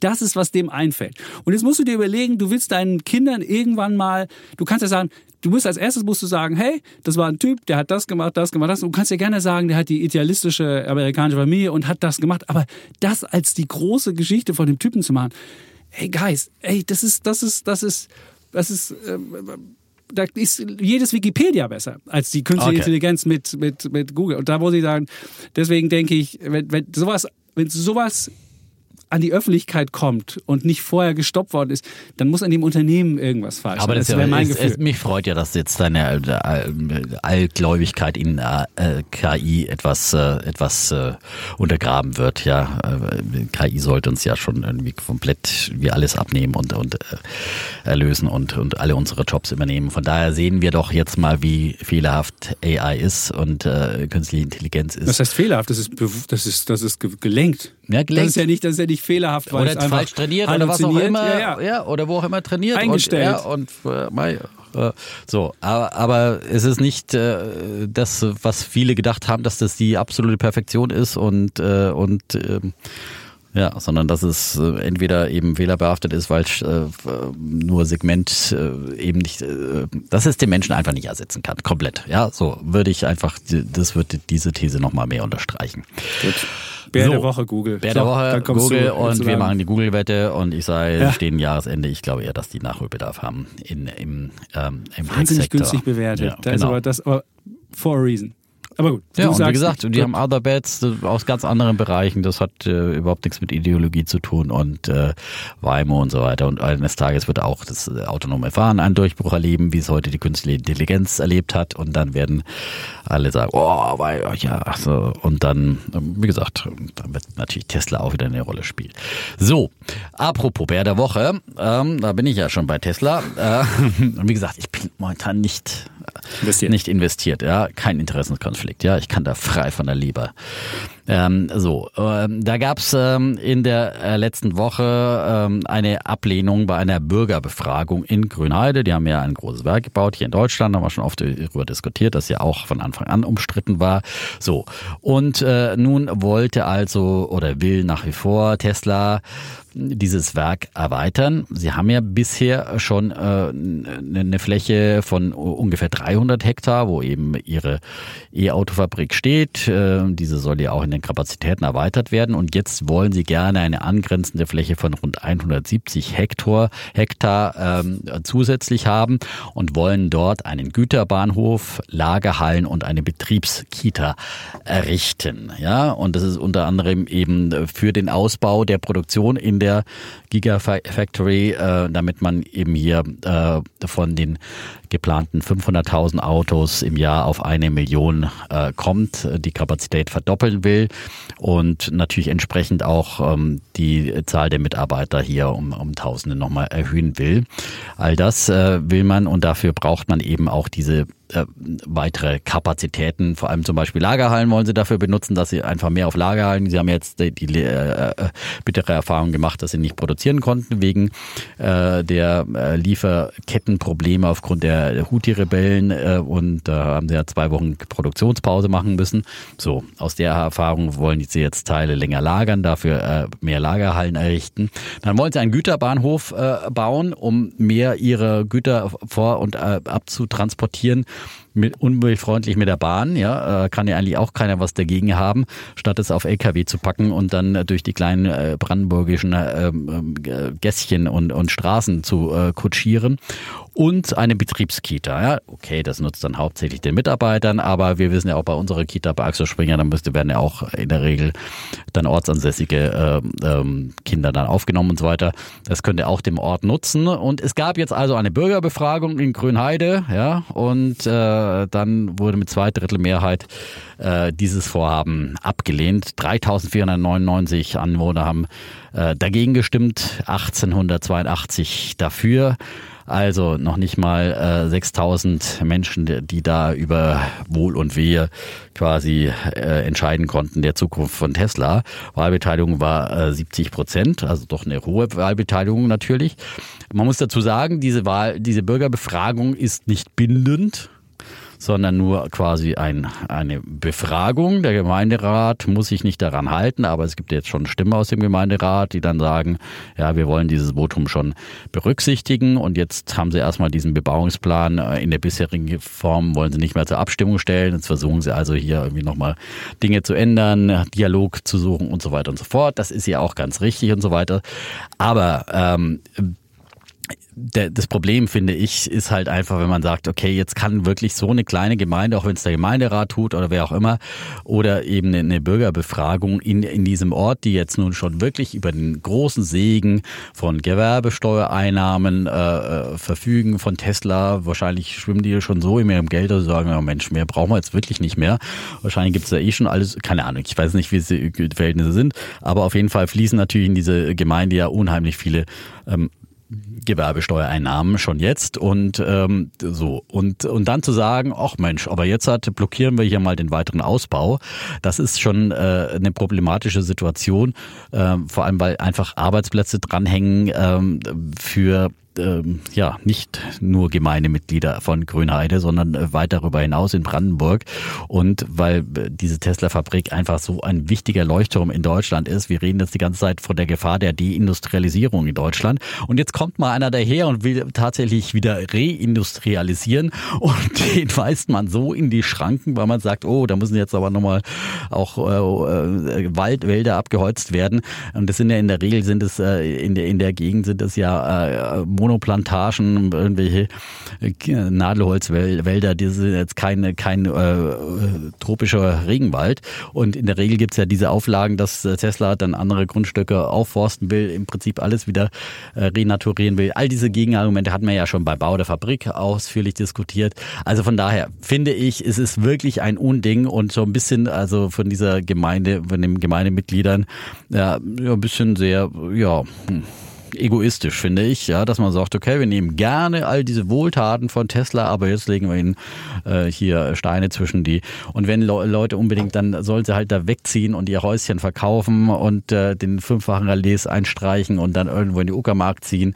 Äh, wenn sie ihre Ruhe haben will, wollen, kann man ja auch alles verstehen. Aber wir können nicht äh, sagen, dass irgendwie 6000 Leutchen irgendwo äh, die Zukunft Deutschlands blockieren können, weil man hier keine, keine äh, äh Fabrikerweiterung mehr durchführen kann.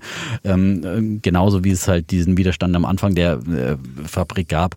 Ähm, ich finde, das ist wirklich äh, problematisch in Deutschland. Das gleiche ist ja mit, mit Windparks, habe ich eine Geschichte gelesen, auch dass in Bayern für Wacker Chemie äh, sollte ein Windpark äh, günstigen äh, Windstrom liefern und der sollte da gebaut werden und äh, Wacker wird dringend auf diese günstige Energie ab, äh, angewiesen, aber äh, Bürgervotum wurde abgelehnt und äh, so. Wir können nicht immer über äh, darüber jammern, dass es keine günstige Energie gibt, dass es hier äh, keine Industrie gibt, äh, dass wir, äh, dass es abwärts geht mit dem Standort Deutschland. Aber dann werden solche Projekte äh, verhindert und äh, das, das, das kann nicht sein. Ich bin grundsätzlicher Gegner von direkter Demokratie, weil das immer, immer dazu führt. Das hat man in Berlin auch schon so oft gesehen. Beispiel Tempelhofer Feld Feld gegen ein Urteil gegen äh, Bürgervotum gegen Bebauung des Tempelhofer Feldes und Enteignung von Wohnungskonzernen und so weiter, dass immer irgendwelche Einzelinteressen äh, da durchgesetzt werden, äh, weil man halt gerade schon hier lebt und es gut hat und eine günstige Miete hat und äh, ja, gerne so, so das einfrieren möchte. Aber äh, das muss einfach in einer repräsentativen Demokratie anders entschieden werden als äh, über die kleinbürgerlichen Beteiligungen und Entscheidungen in, äh, vor Ort, sondern das muss muss im, äh, im Großen und Ganzen gesehen werden. Deswegen für diese Bürgerbefragung in Grünheide mein Bär der Woche. Ja, gibt aber auch Bürgerbefragungen, die in der Schweiz funktioniert ja, in der Schweiz, die, die, haben da eine andere Kultur, ja, und ja. da ist irgendwie eine andere mhm. Verantwortung da und und äh, eine andere. Das ist, glaube ich, wirklich das einzige Beispiel, wo direkte Demokratie irgendwie funktioniert und nicht immer nur im Populismus endet, ja. Mhm. Also es ähm, aber das ist, ähm, und es muss, wenn dann einfach, äh, finde ich, handeln und haften und, und Verantwortung und äh, dann einfach auch, äh, dann würde ich jedem gleich mal wieder Sozialhilfe kürzen. Ja, ja aber das, das Problem ist, wenn du halt da, die kürzen. haben ja kein Interesse, denen geht es jetzt gut genug. Ja, denen geht es ja jetzt gut Interesse, genug, genau. Das ist halt reine aber ja, Frage, aber das kann aber denen, auch nicht sein, ob das, das zubilligen kannst, kann, darüber kann, zu kann es wirklich ja. sein, dass eine Gemeinde, eine kleinste Einheit ja, ja. irgendwie, das, weil das, äh, wird immer jeder. Wenn du, ja, mich fragt auch keiner, ob in Berlin irgendwas, äh, also ich meine, du triffst hier auch keine Entscheidungen auf, keine Ahnung, wo, wie groß äh, 6000 äh, Einwohner in Berlin sind, äh, zwei Häuserblocks oder wie, mhm. keine Ahnung, äh, nicht zwei Häuserblocks, aber also ein kleineres Karree, ähm, äh, dass du so äh, heruntergebrochene Entscheidungen triffst triffst, sondern. Also, auf jeden Fall wird deutlich, Deutschland hat nicht nur unfähige Politiker, sondern das Land ist auch selber zum Teil dran schuld an der Misere, weil wir selbst da irgendwie zu kurz sichtig sind und äh, auf anderen Stellen Milliarden ausgegeben werden, um irgendwie nach Magdeburg den Intel-Mann zu kriegen und da genau. gehen ein paar People und sagen, oh nö, hätte ich jetzt alles. Ja, ja, und wie gesagt, und dann äh, müssen wir halt sehen, die Konkurrenz aus China, die zieht halt Fabriken hoch, äh, natürlich auch staatlich subventioniert, die äh, quasi äh, E-Autos äh, flutmäßig herstellen und sie dann mit eigenen Schiffen um die Welt schippern, ja? Und dann können wir sagen, okay, wollen wir nicht, aber da müssen wir vielleicht auch äh, dem selber was entgegensetzen und äh, hierzulande welche mhm. bauen lassen zumindest. Gut, dann komme ich zu meinem Bullen der Woche. Ähm, ist dadurch angeregt, dass ähm, der Wirtschaftsminister Habeck jetzt die Idee hat, dass man auch in Deutschland Carbon Capture Storage äh, erlauben soll. Das war ja bei den Grünen immer so ein schwieriges Thema, was ja auch nachvollziehbar ist, weil viele Unternehmen dann natürlich sagen, ja, da muss ich ja gar kein CO2 einsparen, da muss ich mir einfach nur Carbon Capture machen, mir an meinen Schornstein irgendein Ding bauen und dann wird das einfach der CO2 genommen und, und in, den, in, den, in den Boden oder ins Meer oder wo auch immer hin oder zu Parkbänken verarbeitet. Ähm, deswegen war das immer nicht besonders beliebt. Und, aber auf jeden Fall ist es jetzt auch äh, in Deutschland erlaubt. Und was ich mir angeguckt habe, ist, Problem bei Carbon Capture ist ja, CO2 in die Luft zu pusten. Da muss man CO2-Preis bezahlen und äh, den CO2 irgendwie abzuscheiden und ähm, im Boden zu speichern oder zu anderen Sachen zu verarbeiten, das ist halt relativ energieintensiv. Und ähm, das kostet halt auch was. Und äh, ich glaube, erst ab einem CO2-Preis von ungefähr, je nachdem, was für ein Verfahren du nimmst, von 120, 150 Euro pro Tonne, ist dieses Verfahren profitabel. Lohnt sich das, weil ich halt so viel Energie reinstecken muss und sonst kann ich ja sagen, kaufe ich mir ein paar CO2-Zertifikate und äh, puste es in die Luft. Und da bin ich bei meinem ähm, Bullen der Woche. CO2-Preis, der ist wahnsinnig gefallen, jetzt auf äh, kurz über 50, ist ja eine meiner Ideen gewesen, schon immer, war zu gut, um wahr zu sein, stellt sich jetzt raus, war auch zu gut. Die Idee ist ja dahinter, wir wollen äh, bis zum Jahr 2030 55 Prozent weniger CO2 haben im Vergleich zu den 90er Jahren. Hatten wir vorher noch ein bisschen äh, anders, hatten wir noch, hatten wir glaube ich nur minus 40. Und die Idee ist daran, ich gebe dann CO2-Zertifikate aus und jeder, der irgendwie CO2 auspusten will, muss ich halt so ein Zertifikat kaufen. Ich habe einen Zertifikatehandel.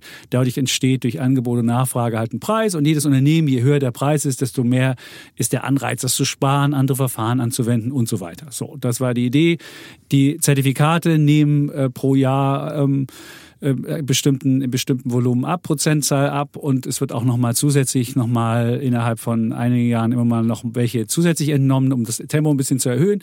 Und dann geht also die Zertifikate, die gehandelt werden, also die Maximumgrenze, die geht runter und gleichzeitig werden aber mehr Branchen in diesen Zertifikatehandel aufgenommen.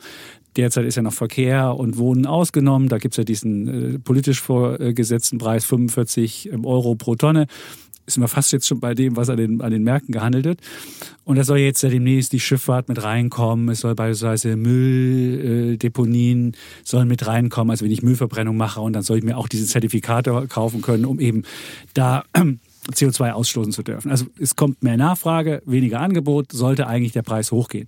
Problem ist jetzt, seit 2021 äh, gab es ja dann den, den, den russischen Angriffskrieg, dann hatten wir halt einen Gasengpass und dann wurde halt mehr ähm, Strom aus ähm, Kohle verbraucht und dafür brauchte ich natürlich mehr CO2, also die, mussten die mehr Zertifikate kaufen und dann ging halt der Zertifikatepreis bis auf 100 hoch und alle haben gedacht, ich eingeschlossen, Mensch, guck mal, man sieht schon diesen klassischen Mechanismus. Wir haben hier ähm, diesen CO2-Preis, der zeigt an, wir müssen, müssen dafür mehr ausgeben. Also ist für die Unternehmen, hat das einen Anreiz, da irgendwie äh, zu sparen und so weiter. Nur dann haben wir irgendwann festgestellt, oh, gibt gar keinen Gasmangel, es wird wieder mehr Gas eingesetzt, wir brauchten weniger Kohle. Insofern dann sind die Nachfrage aus dem ähm, Elektri äh, aus, dem, aus der Energieerzeugung ist nachgelassen, 20 Prozent weniger Zertifikate im vergangenen Jahr und dann ist halt der Preis gefallen von 100 auf mittlerweile knapp über 50. Und jetzt stehen wir da halt. Und jetzt ist halt die Frage, was passiert. Und meines Erachtens, auch weil ich das für wünschenswert halte, dass die Preise hochgehen, um eben eine Lenkungswirkung zu haben, wird, glaube ich, schon, dass die Preise wieder hochgehen. Und äh, man kann auch da dabei sein mit Zertifikaten. Es gab eins von der Societe Generale, das ist mittlerweile nicht mehr erhältlich. Das Problem ist nämlich, äh, man kann auch diese Dinger nicht direkt für Kleinanleger handelbar machen, sondern muss es wieder mit an den, an den, an den Terminmarktbörsen, dann an der Strombörse, muss man halt diese, diese, diese einzelnen Terminmarktprodukte immer rollen. Das wurde immer so gemacht, dass es einmal im Jahr gerollt wurde. Aber dabei war bei dem einen Produkt wahnsinnige Rollverluste gekommen. Und immer wenn ein Rollverlust kommt, also nehmen an, ich habe einen, ich hab einen, einen Preis von 500 und muss jetzt in den nächsten Kontrakt rollen. Der nächste Kontrakt ist aber 1000. Dann habe ich also eine Differenz von 500 und diese 500, die wird jetzt als, das wird dem, dem Zertifikat Zertifikat negativ gut geschrieben als Bewertungsveränderung. Ähm, das ist ja Rollverlust. Und wenn ich natürlich immer mehr Rollverluste habe, dann irgendwann bietet das, das Ding nicht mehr ab. Und deswegen hat die Societe Generale diesen, diesen einen, ähm, dieses eine Zertifikat nicht mehr angeboten. Jetzt haben sie ein anderes, was, was das macht. Man kann auch ein Wisdom Tree Carbon ETC kaufen. Der ist ein bisschen cleverer. Ähm, gebaut. Da kann man besser an dem, an dem ähm, Carbonpreis teilnehmen. Es gibt auch noch eins mit, mit wenn man es gerne noch ein bisschen mit hebeln möchte, aber das, das würde ich möglichst nicht machen. Das reicht ja schon der normale, die normale Sache. Jetzt habe ich mal geguckt, was sind so die Prognosen? Und da gibt es halt eine Prognose bis zum Jahresende bei 70. Also wenn wir jetzt bei ungefähr kurz über 50 sind, haben wir noch mal, hätten wir nochmal so 30 bis 40 Prozent Potenzial. Und bis zum Jahr 2030 sagen viele, dann müsste der Preis bei 150 ungefähr sein. Dann würde auch diese Carbon Capture sich lohnen. Und deswegen glaube ich schon, dass man das, es wäre jetzt nicht mein großes Investment, aber wenn man einfach mal das als Idee und es auch politisch wünschenswerte Sache. Also man kann ja sagen, ich mache damit Klimaschutz, indem ich, wenn ich nämlich so ein Zertifikat mir kaufe, verknappe ich ja, kaufe ich ja so ein Zertifikat und beteilige mich ja dann auch, dass Zertifikate mit aus dem Markt genommen werden, weil natürlich die Bank, wenn ich so ein Zertifikat kaufe, natürlich auch sich absichern muss über die Dinge und deswegen habe ich dann, bin ich dann, nehme ich dran teil an dem ganzen Handel und sorge mit dafür, dass der Preis steigt und habe das Gute mit dem Nützlichen verbunden und deswegen mein Bulle der Woche. CO2, was ich habe das schon ein paar Mal hier ja. die Idee gehabt. Doch, noch eine Nachfrage, du hattest doch immer eine Carbon Capture Aktie, Acre, Carbon Capture. Acre Carbon, Carbon also ist Ab wann eine, äh, ist deren Geschäft lohnt, ab welchem CO2-Preis? ab über 100, 120 bis 150. Das ist genau. Das wäre dann das, die gehebelte Wette sozusagen. Das ist die gehebelte Wette und das sieht man auch sehr schön. Man kann wirklich die Dinger nebeneinander legen und ich kann es auch gerne da mal einmal, ich mache einen Chart, stellen bei Instagram rein oder wo auch immer oder bei, bei LinkedIn. Da kann man das sehr schön sehen, diese AK Cable Cap, die ist wirklich runtergegangen mit dem Wie schreibt man die? AC? AK, Acre, also Acre Carbon Capture. A-K-E-R, Carbon e Capture. Okay. Jetzt hat, dummerweise haben viele Unternehmen solche, solche äh, Methoden, also nicht die einzigen, haben jetzt gerade Monopol drauf, Gut, aber das die ist ja nochmal die andere Anbieter. Frage, genau. Das, das gibt es bei Exxon, die haben das auch, die haben das als, als einzelne Sparte, aber man kann es halt da getrennt voneinander kaufen. Vielleicht gibt es andere Verfahren, die jetzt schon bei einem CO2-Preis von 80 profitabel werden. Aber diese Acre ist ungefähr 120 bis 150, weil muss wahnsinnig viel Energie reinstecken. Und das ist, äh, ja, klar, jetzt kann man sagen, Energie ist ein bisschen günstiger geworden. Und dann ähm, trotzdem CO2-Preis, mein Bulle der Woche. Na, schon die Steuererklärung gemacht? Wir vom Handelsblatt haben in einem Steuerspezial analysiert, worauf das Finanzamt bei der Steuer 2023 genauer guckt. In unserem PDF-Ratgeber finden Sie die wichtigsten 16 Neuerungen, Einstiegstipps für Elster und vier Wege, wie Sie das Maximum herausholen. Sichern Sie sich also jetzt das digitale Handelsblatt vier Wochen für nur 1 Euro unter handelsblatt.com slash mehrwissen. Komme ich gleich zu meinem. Ich habe gerade erwähnt, hier Robin Hood habe ich gekauft und ähm, ein Broker, den ich jetzt schon ein bisschen länger habe, ähm, aus Deutschland und der mir jetzt wieder eingefallen ist, weil wir gehört haben, dass Reddit will ja an die Börse gehen. Ja, hat jetzt ein Börsenprospekt rausgebracht in Amerika.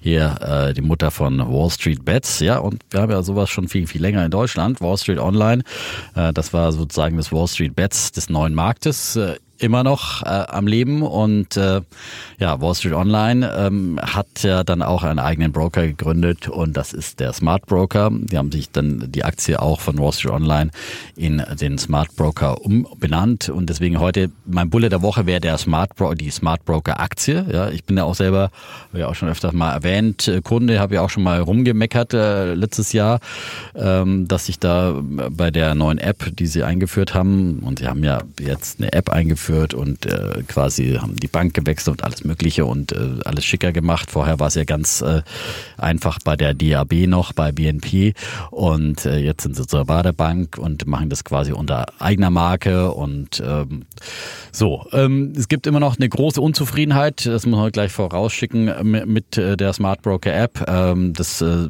sieht man zum Beispiel bei den App-Bewertungen. Äh, da haben sie ähm, aktuell nur äh, eine Bewertung von 2,7, ja, äh, Sternchen von fünf möglichen und ähm, Konkurrenten wie Flatex, äh, äh, Trade Republic und Scalable haben äh, 4,2 bis 4,6 oder ich habe mir auch mal bei Finanzfluss die Bewertung angeguckt, da ist es ähnlich, da ähm, sind sie auch ganz, ganz schlecht bewertet. Ähm, also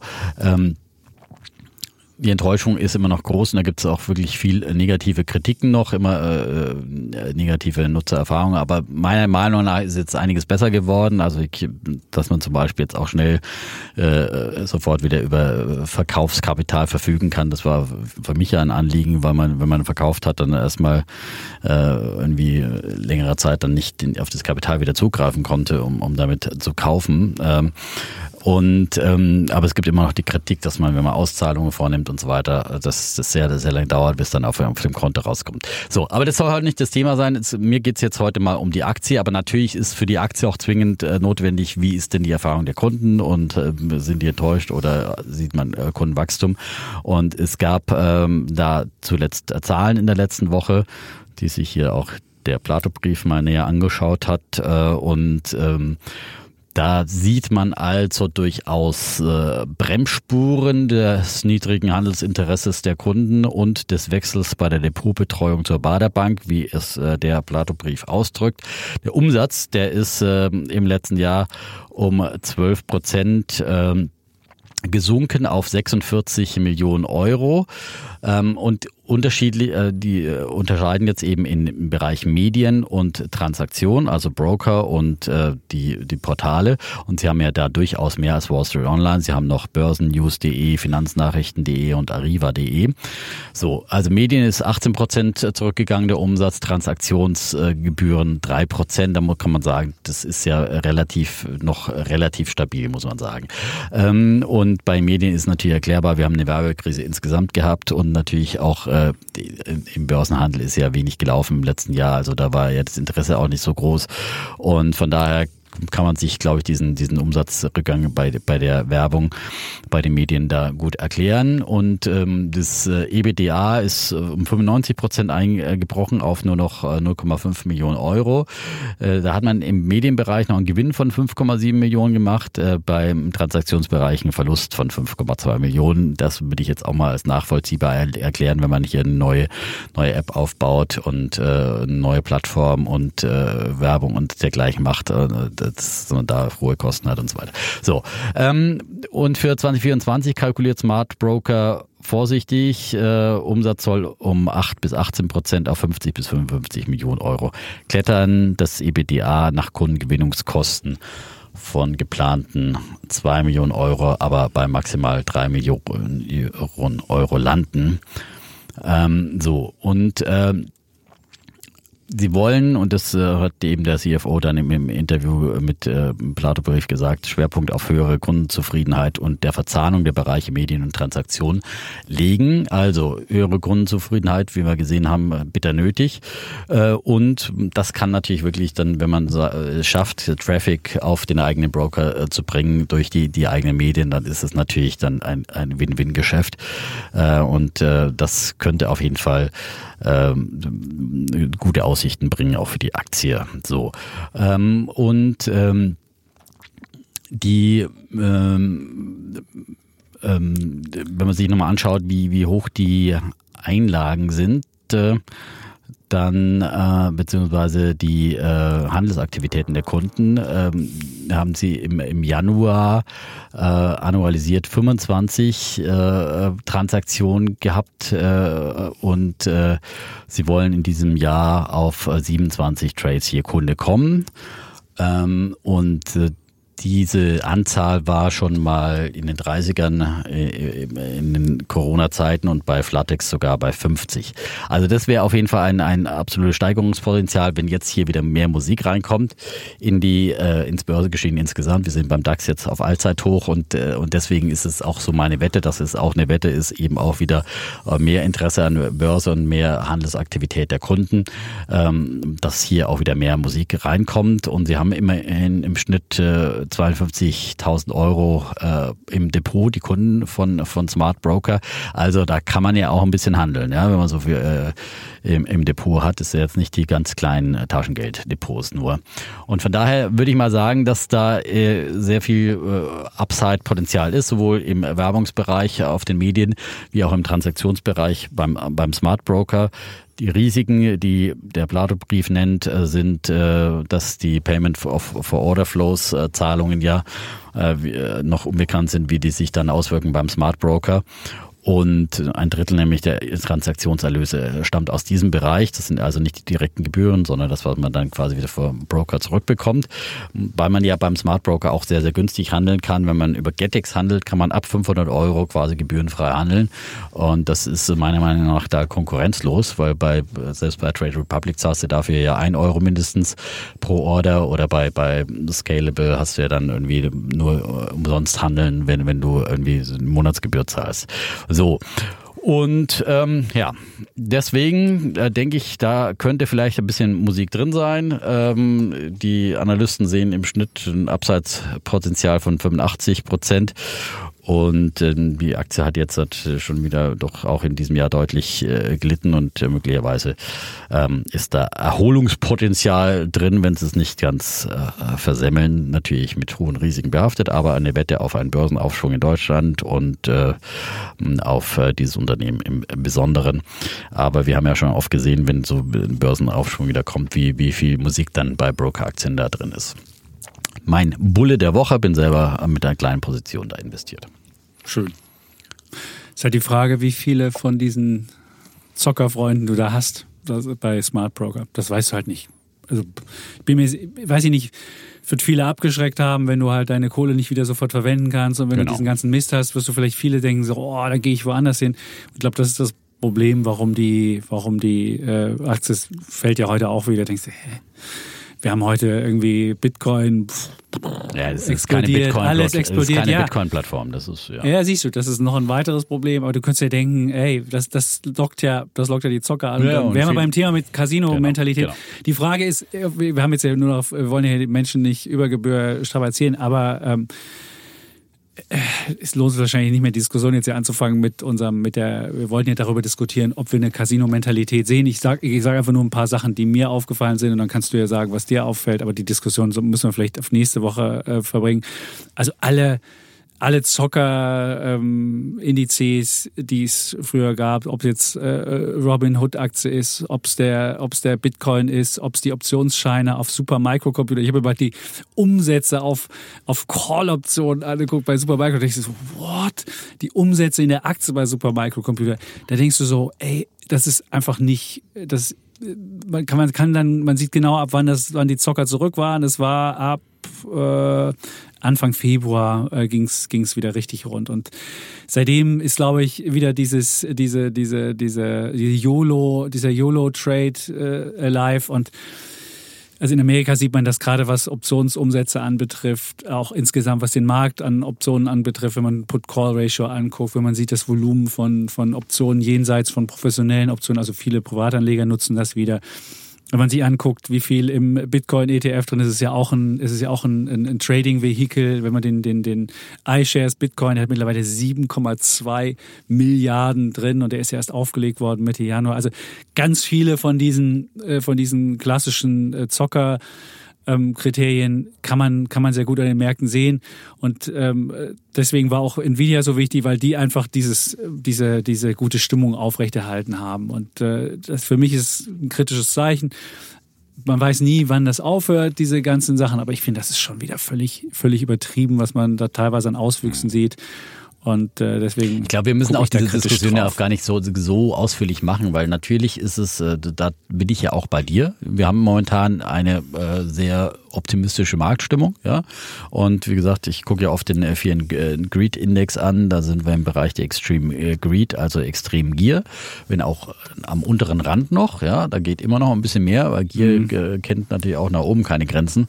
Äh, das haben wir auch am neuen Markt gesehen. Und da ging es jahrelang noch nach oben, als schon ähm, der Alan Greenspan 1996 vor einer irrationalen Übertreibung gewarnt hatte. Und es ging halt noch bis ins Jahr 2000. Diese Übertreibung, wer nicht dabei dabei war, hat dann auch viel verpasst. Ja, deswegen kann es auch bei Nvidia noch äh, in neue äh, unendliche Höhen gehen ja. und bei vielen anderen Gear-Instrumenten und äh, beim Bitcoin genauso ähm, oh, ohne fundamentale Gerechtfertigung. Ja, also wenn wir von KGVs, also, aber wir haben jetzt keine Bitcoin-Diskussion, sondern ähm, das bin ich vollkommen deiner Meinung. Wir haben eine übertriebene äh, positive Marktstimmung und früher oder später wird diese äh, dann auch bereinigt. Aber ich würde nicht sagen, dass man jetzt schon aussteigen sollte, weil wie gesagt, äh, so es kann ein Markt kann einfach wirklich sehr viel länger steigen, als wir uns das immer so vorstellen können. Und äh, da finde ich, ist es dann, da kann man gut mit Stopkursen agieren und sagen, ich bin weiter dabei, auch bei, selbst bei der Nvidia-Aktie und wenn die steigen will und die ganze Meute, die alle kaufen will, bloß man darf, muss sich wirklich Exit-Optionen überlegen und da finde ich halt zum Beispiel einfach da wirklich dann so Stoppkurse, die man nachzieht, ähm, dann eine gute Idee bei so sehr heiß gelaufenen ähm, Einzelwerten und dann sieht man ja die Kandidaten, dass wir jetzt grundsätzlich diese absolute Gier, wie vielleicht im Corona-Hype oder so hatten oder im neuen Markt, davon bin ich weit entfernt. Also ich sehe nicht, dass wir jetzt diese totale breite Euphorie, wo du überall nur auf Aktien angesprochen wirst. In Deutschland ist es auch noch nicht angekommen. Ich glaube, es ist ja, eher an der Wall Street. Wahrscheinlich ist es an der Wall Street viel stärker, ja. ja. Aber ich glaube, auch da geht noch was, weil wir haben jetzt auch nicht so diesen, wir haben jetzt halt in einigen Segmenten bei KI diese absolute Gier und alles, was eben diesen KI-Stempel kriegt. Aber wir haben nicht das dass jetzt die ganz breite Masse, und wir haben auch davon gesprochen, dass die, die äh, kleinen, äh, nicht profitablen äh, Aktien noch Nachholpotenzial haben könnten in diesem Jahr. Da sehen wir nicht, dass die Flut die alle äh, gemeinsam hebt. Also diese Flut, die alles äh, Boote nach oben schwemmt, die ist noch ausgeblieben, sondern es wird schon noch sehr selektiv äh, ja, gekauft und äh, selektiv. Wir genau. hatten sieben ja. am Jahresanfang, ja, jetzt haben wir noch vier. Ja, aber das ist ja auch ein Argument, genau. Die wurden ausgepreist, das ist ja auch ein Argument dagegen. Ja? Und ähm, da ist ja ein bisschen mehr Rationalität durchaus reingekommen. Und deswegen äh, zu sagen, wir haben jetzt das totale Casino und ich bin sowieso immer dagegen, weil ich will auch nicht über Casino ist für mich keine Begrifflichkeit, weil äh, um über Börse zu sprechen, es, ist, es gibt Marktschwankungen und das, man, die sind manchmal extremer und manchmal weniger extrem. Ähm, aber deswegen ist es noch kein Casino, weil Casino ist reines Glücksspiel und äh, ja, viele machen das als Glücksspiel. Beispiel, guck dir die Super Microcomputer, guck dir einfach diese ja, eine Aktie klar, an. Das ist eine Casino-Aktie. Das ist eine Casino-Aktie. Da würde ich jetzt nicht sagen, und der Bitcoin ist auch, weil da gibt es keine fundamentale Bewertung. Das habe ich ja schon oft gesagt. Und der Super Micro hängt. Da naja, gibt es doch eine Idee dahinter. Ja, da ist da wenigstens eine du Idee hast dahinter. gerade gesagt, dass das Nein, sehr großes das ist ein, das ist ein, äh, ein, du siehst, was dafür, was dafür, was dafür, was da gerade für Flüsse reingeht. Das ja. habe ich gesagt. Und das hat natürlich viele Leute wieder wachgerüttelt. Also die, die Meme-Crowd äh, oder die YOLO-Gang, die kriegst du über Krypto, die kriegst du halt über, über wenn du eine ARM-Aktie siehst, die sich verdoppelt oder eine Supermicro-Aktie, die sich mal eben seit Jahresanfang verdreifacht, so kriegst du die natürlich, die müssen erstmal wach werden, die müssen ja genau. wieder, wieder und zu Und wenn irgendwas kommen. läuft, springt dann eine Crowd genau. auf, springt ein Algorithmus auf und da gibt es sich selbst verstärkende Trends. Das sind, wie gesagt, oft auch Algorithmen, die solche Trends dann nochmal verstärken und zieht wiederum neue Trader an und die, die Hosse nährt die Hosse. Und ähm, das so funktioniert letztendlich eine Börse und in einer technologisch schnelleren Zeit, wo du schneller mit dem Smartphone und äh, schneller mit äh, Algorithmen handeln kannst, geht sowas halt viel schneller als früher, als man noch Brieftauben hin und her schicken konnte. Aber die Systematik ist die gleiche.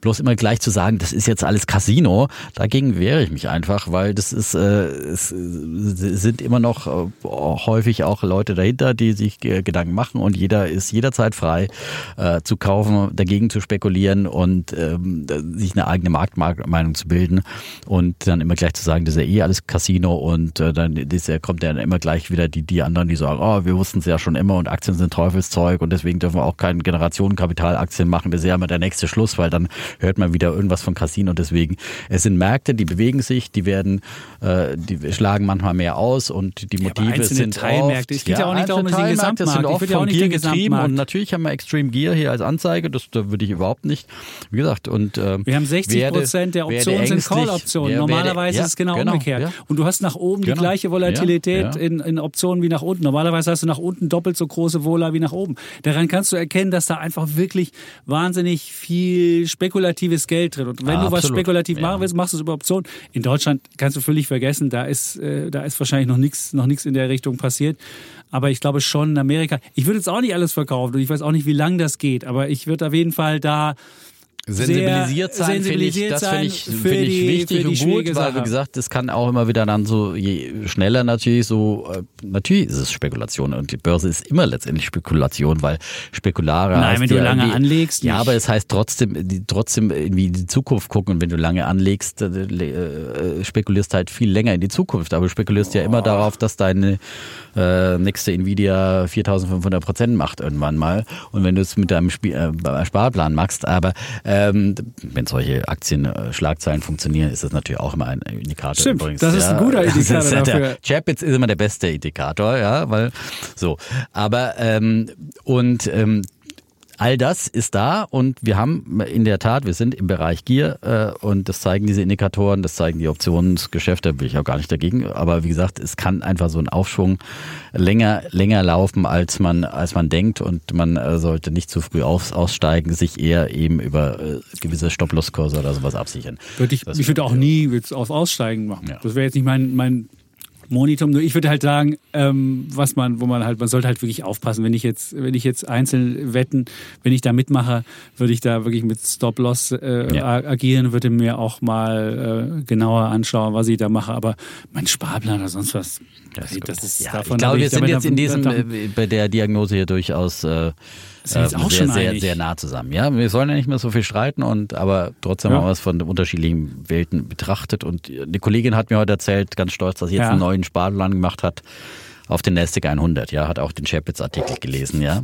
er hat gesagt, ich hoffe bloß, dass es nicht ein einziger ist. Ja, und ich gesagt, nein, nein, nein, mein Basisinvestment, da ist ja vom Defner geprägt. Ja, aber sie kann ja- hat aber die Idee ist ja auch, das ist gar nicht schlecht, dass du genau. sagst, Dann habe ich gesagt, okay, 50 wegen Euro mir. MSCI Welt Ja. und 50, warum, warum das Ja, nicht so machen? Oder nicht 100, 50, 50, 100 vielleicht also, 100 äh, MSCI Welt so. und 50 NASDAQ Aber 100. wenn Das wäre doch eine super Idee. Ich finde, aber das sollte man, Sparplan, das ist genauso, wenn du jetzt anfängst mit dem Nvidia-Sparplan, also auf dem Höhepunkt einsteigen, da ähm, das habe ich 2021 auch gemacht und dann habe ich trotzdem damit gut abgeschnitten. Ich habe aus 3000 eingezahlt und habe ich 9000 gemacht. So schnell- Oder 94 super, aber oder da sowas. war Nvidia.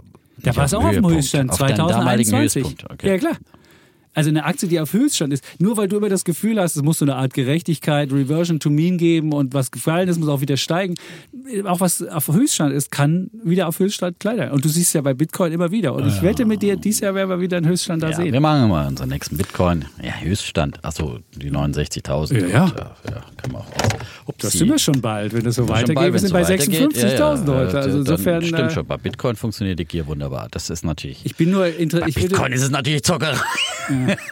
Es ist halt die Frage, Nein. was jetzt diese Äh, neuen ETFs machen. Und viele nutzen ja ETFs auch zum, zum Traden. Ja. Und wenn es mal runtergeht, ob dann, ob dann, wenn du dann nämlich mal in ETF äh, alle rausrennen, Mhm. Ja. was dann passiert. Da bin ich mal gespannt. Das ist das. Das stimmt. Mit, mit Verzögerung sind sie jetzt reingerannt. Wir sehen eine deutlich anziehende Volumina da. Und wenn du das offensichtlich. ganz schnell handeln kannst über so ein Bit, über so ein ETF, dann hast du, weil früher hattest du ja so ein Vehikel nicht. Und wenn du jetzt aber so ein Genau. Mhm. Vehikel hast, was dann passiert, da bin ich mal gespannt. Das wird ein spannender, spannender Feld sein. Gut. Gut.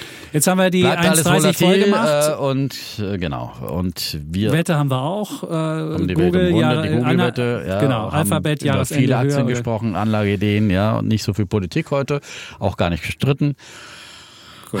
Ich würde mal sagen, check, check, check. Ja. Alle, alle, und du hast auch nicht so viele Zettel gesucht. Ja. Ähm, aber Wortfindungsstörung. Aber da können wir nichts Zwischenzeitliche Wortfindungsstörung. Gut, ja, okay, aber ich habe mich wieder gefangen. Ja. Gut. Ich habe wieder in mein Manuskript zurückgefunden. Ja. Gut. Mich auch gut vorbereitet. Ja. Ja, in Ja. meiner Freizeit, heute Morgen ab 5 Uhr morgens, ja, vor meiner Schicht. So, Das ist kein Eigentlich- Argument. Das ist wirklich kein Argument. finde ich schon. Finde Nein, ich schon. finde ich nicht. Ja, also ich meine.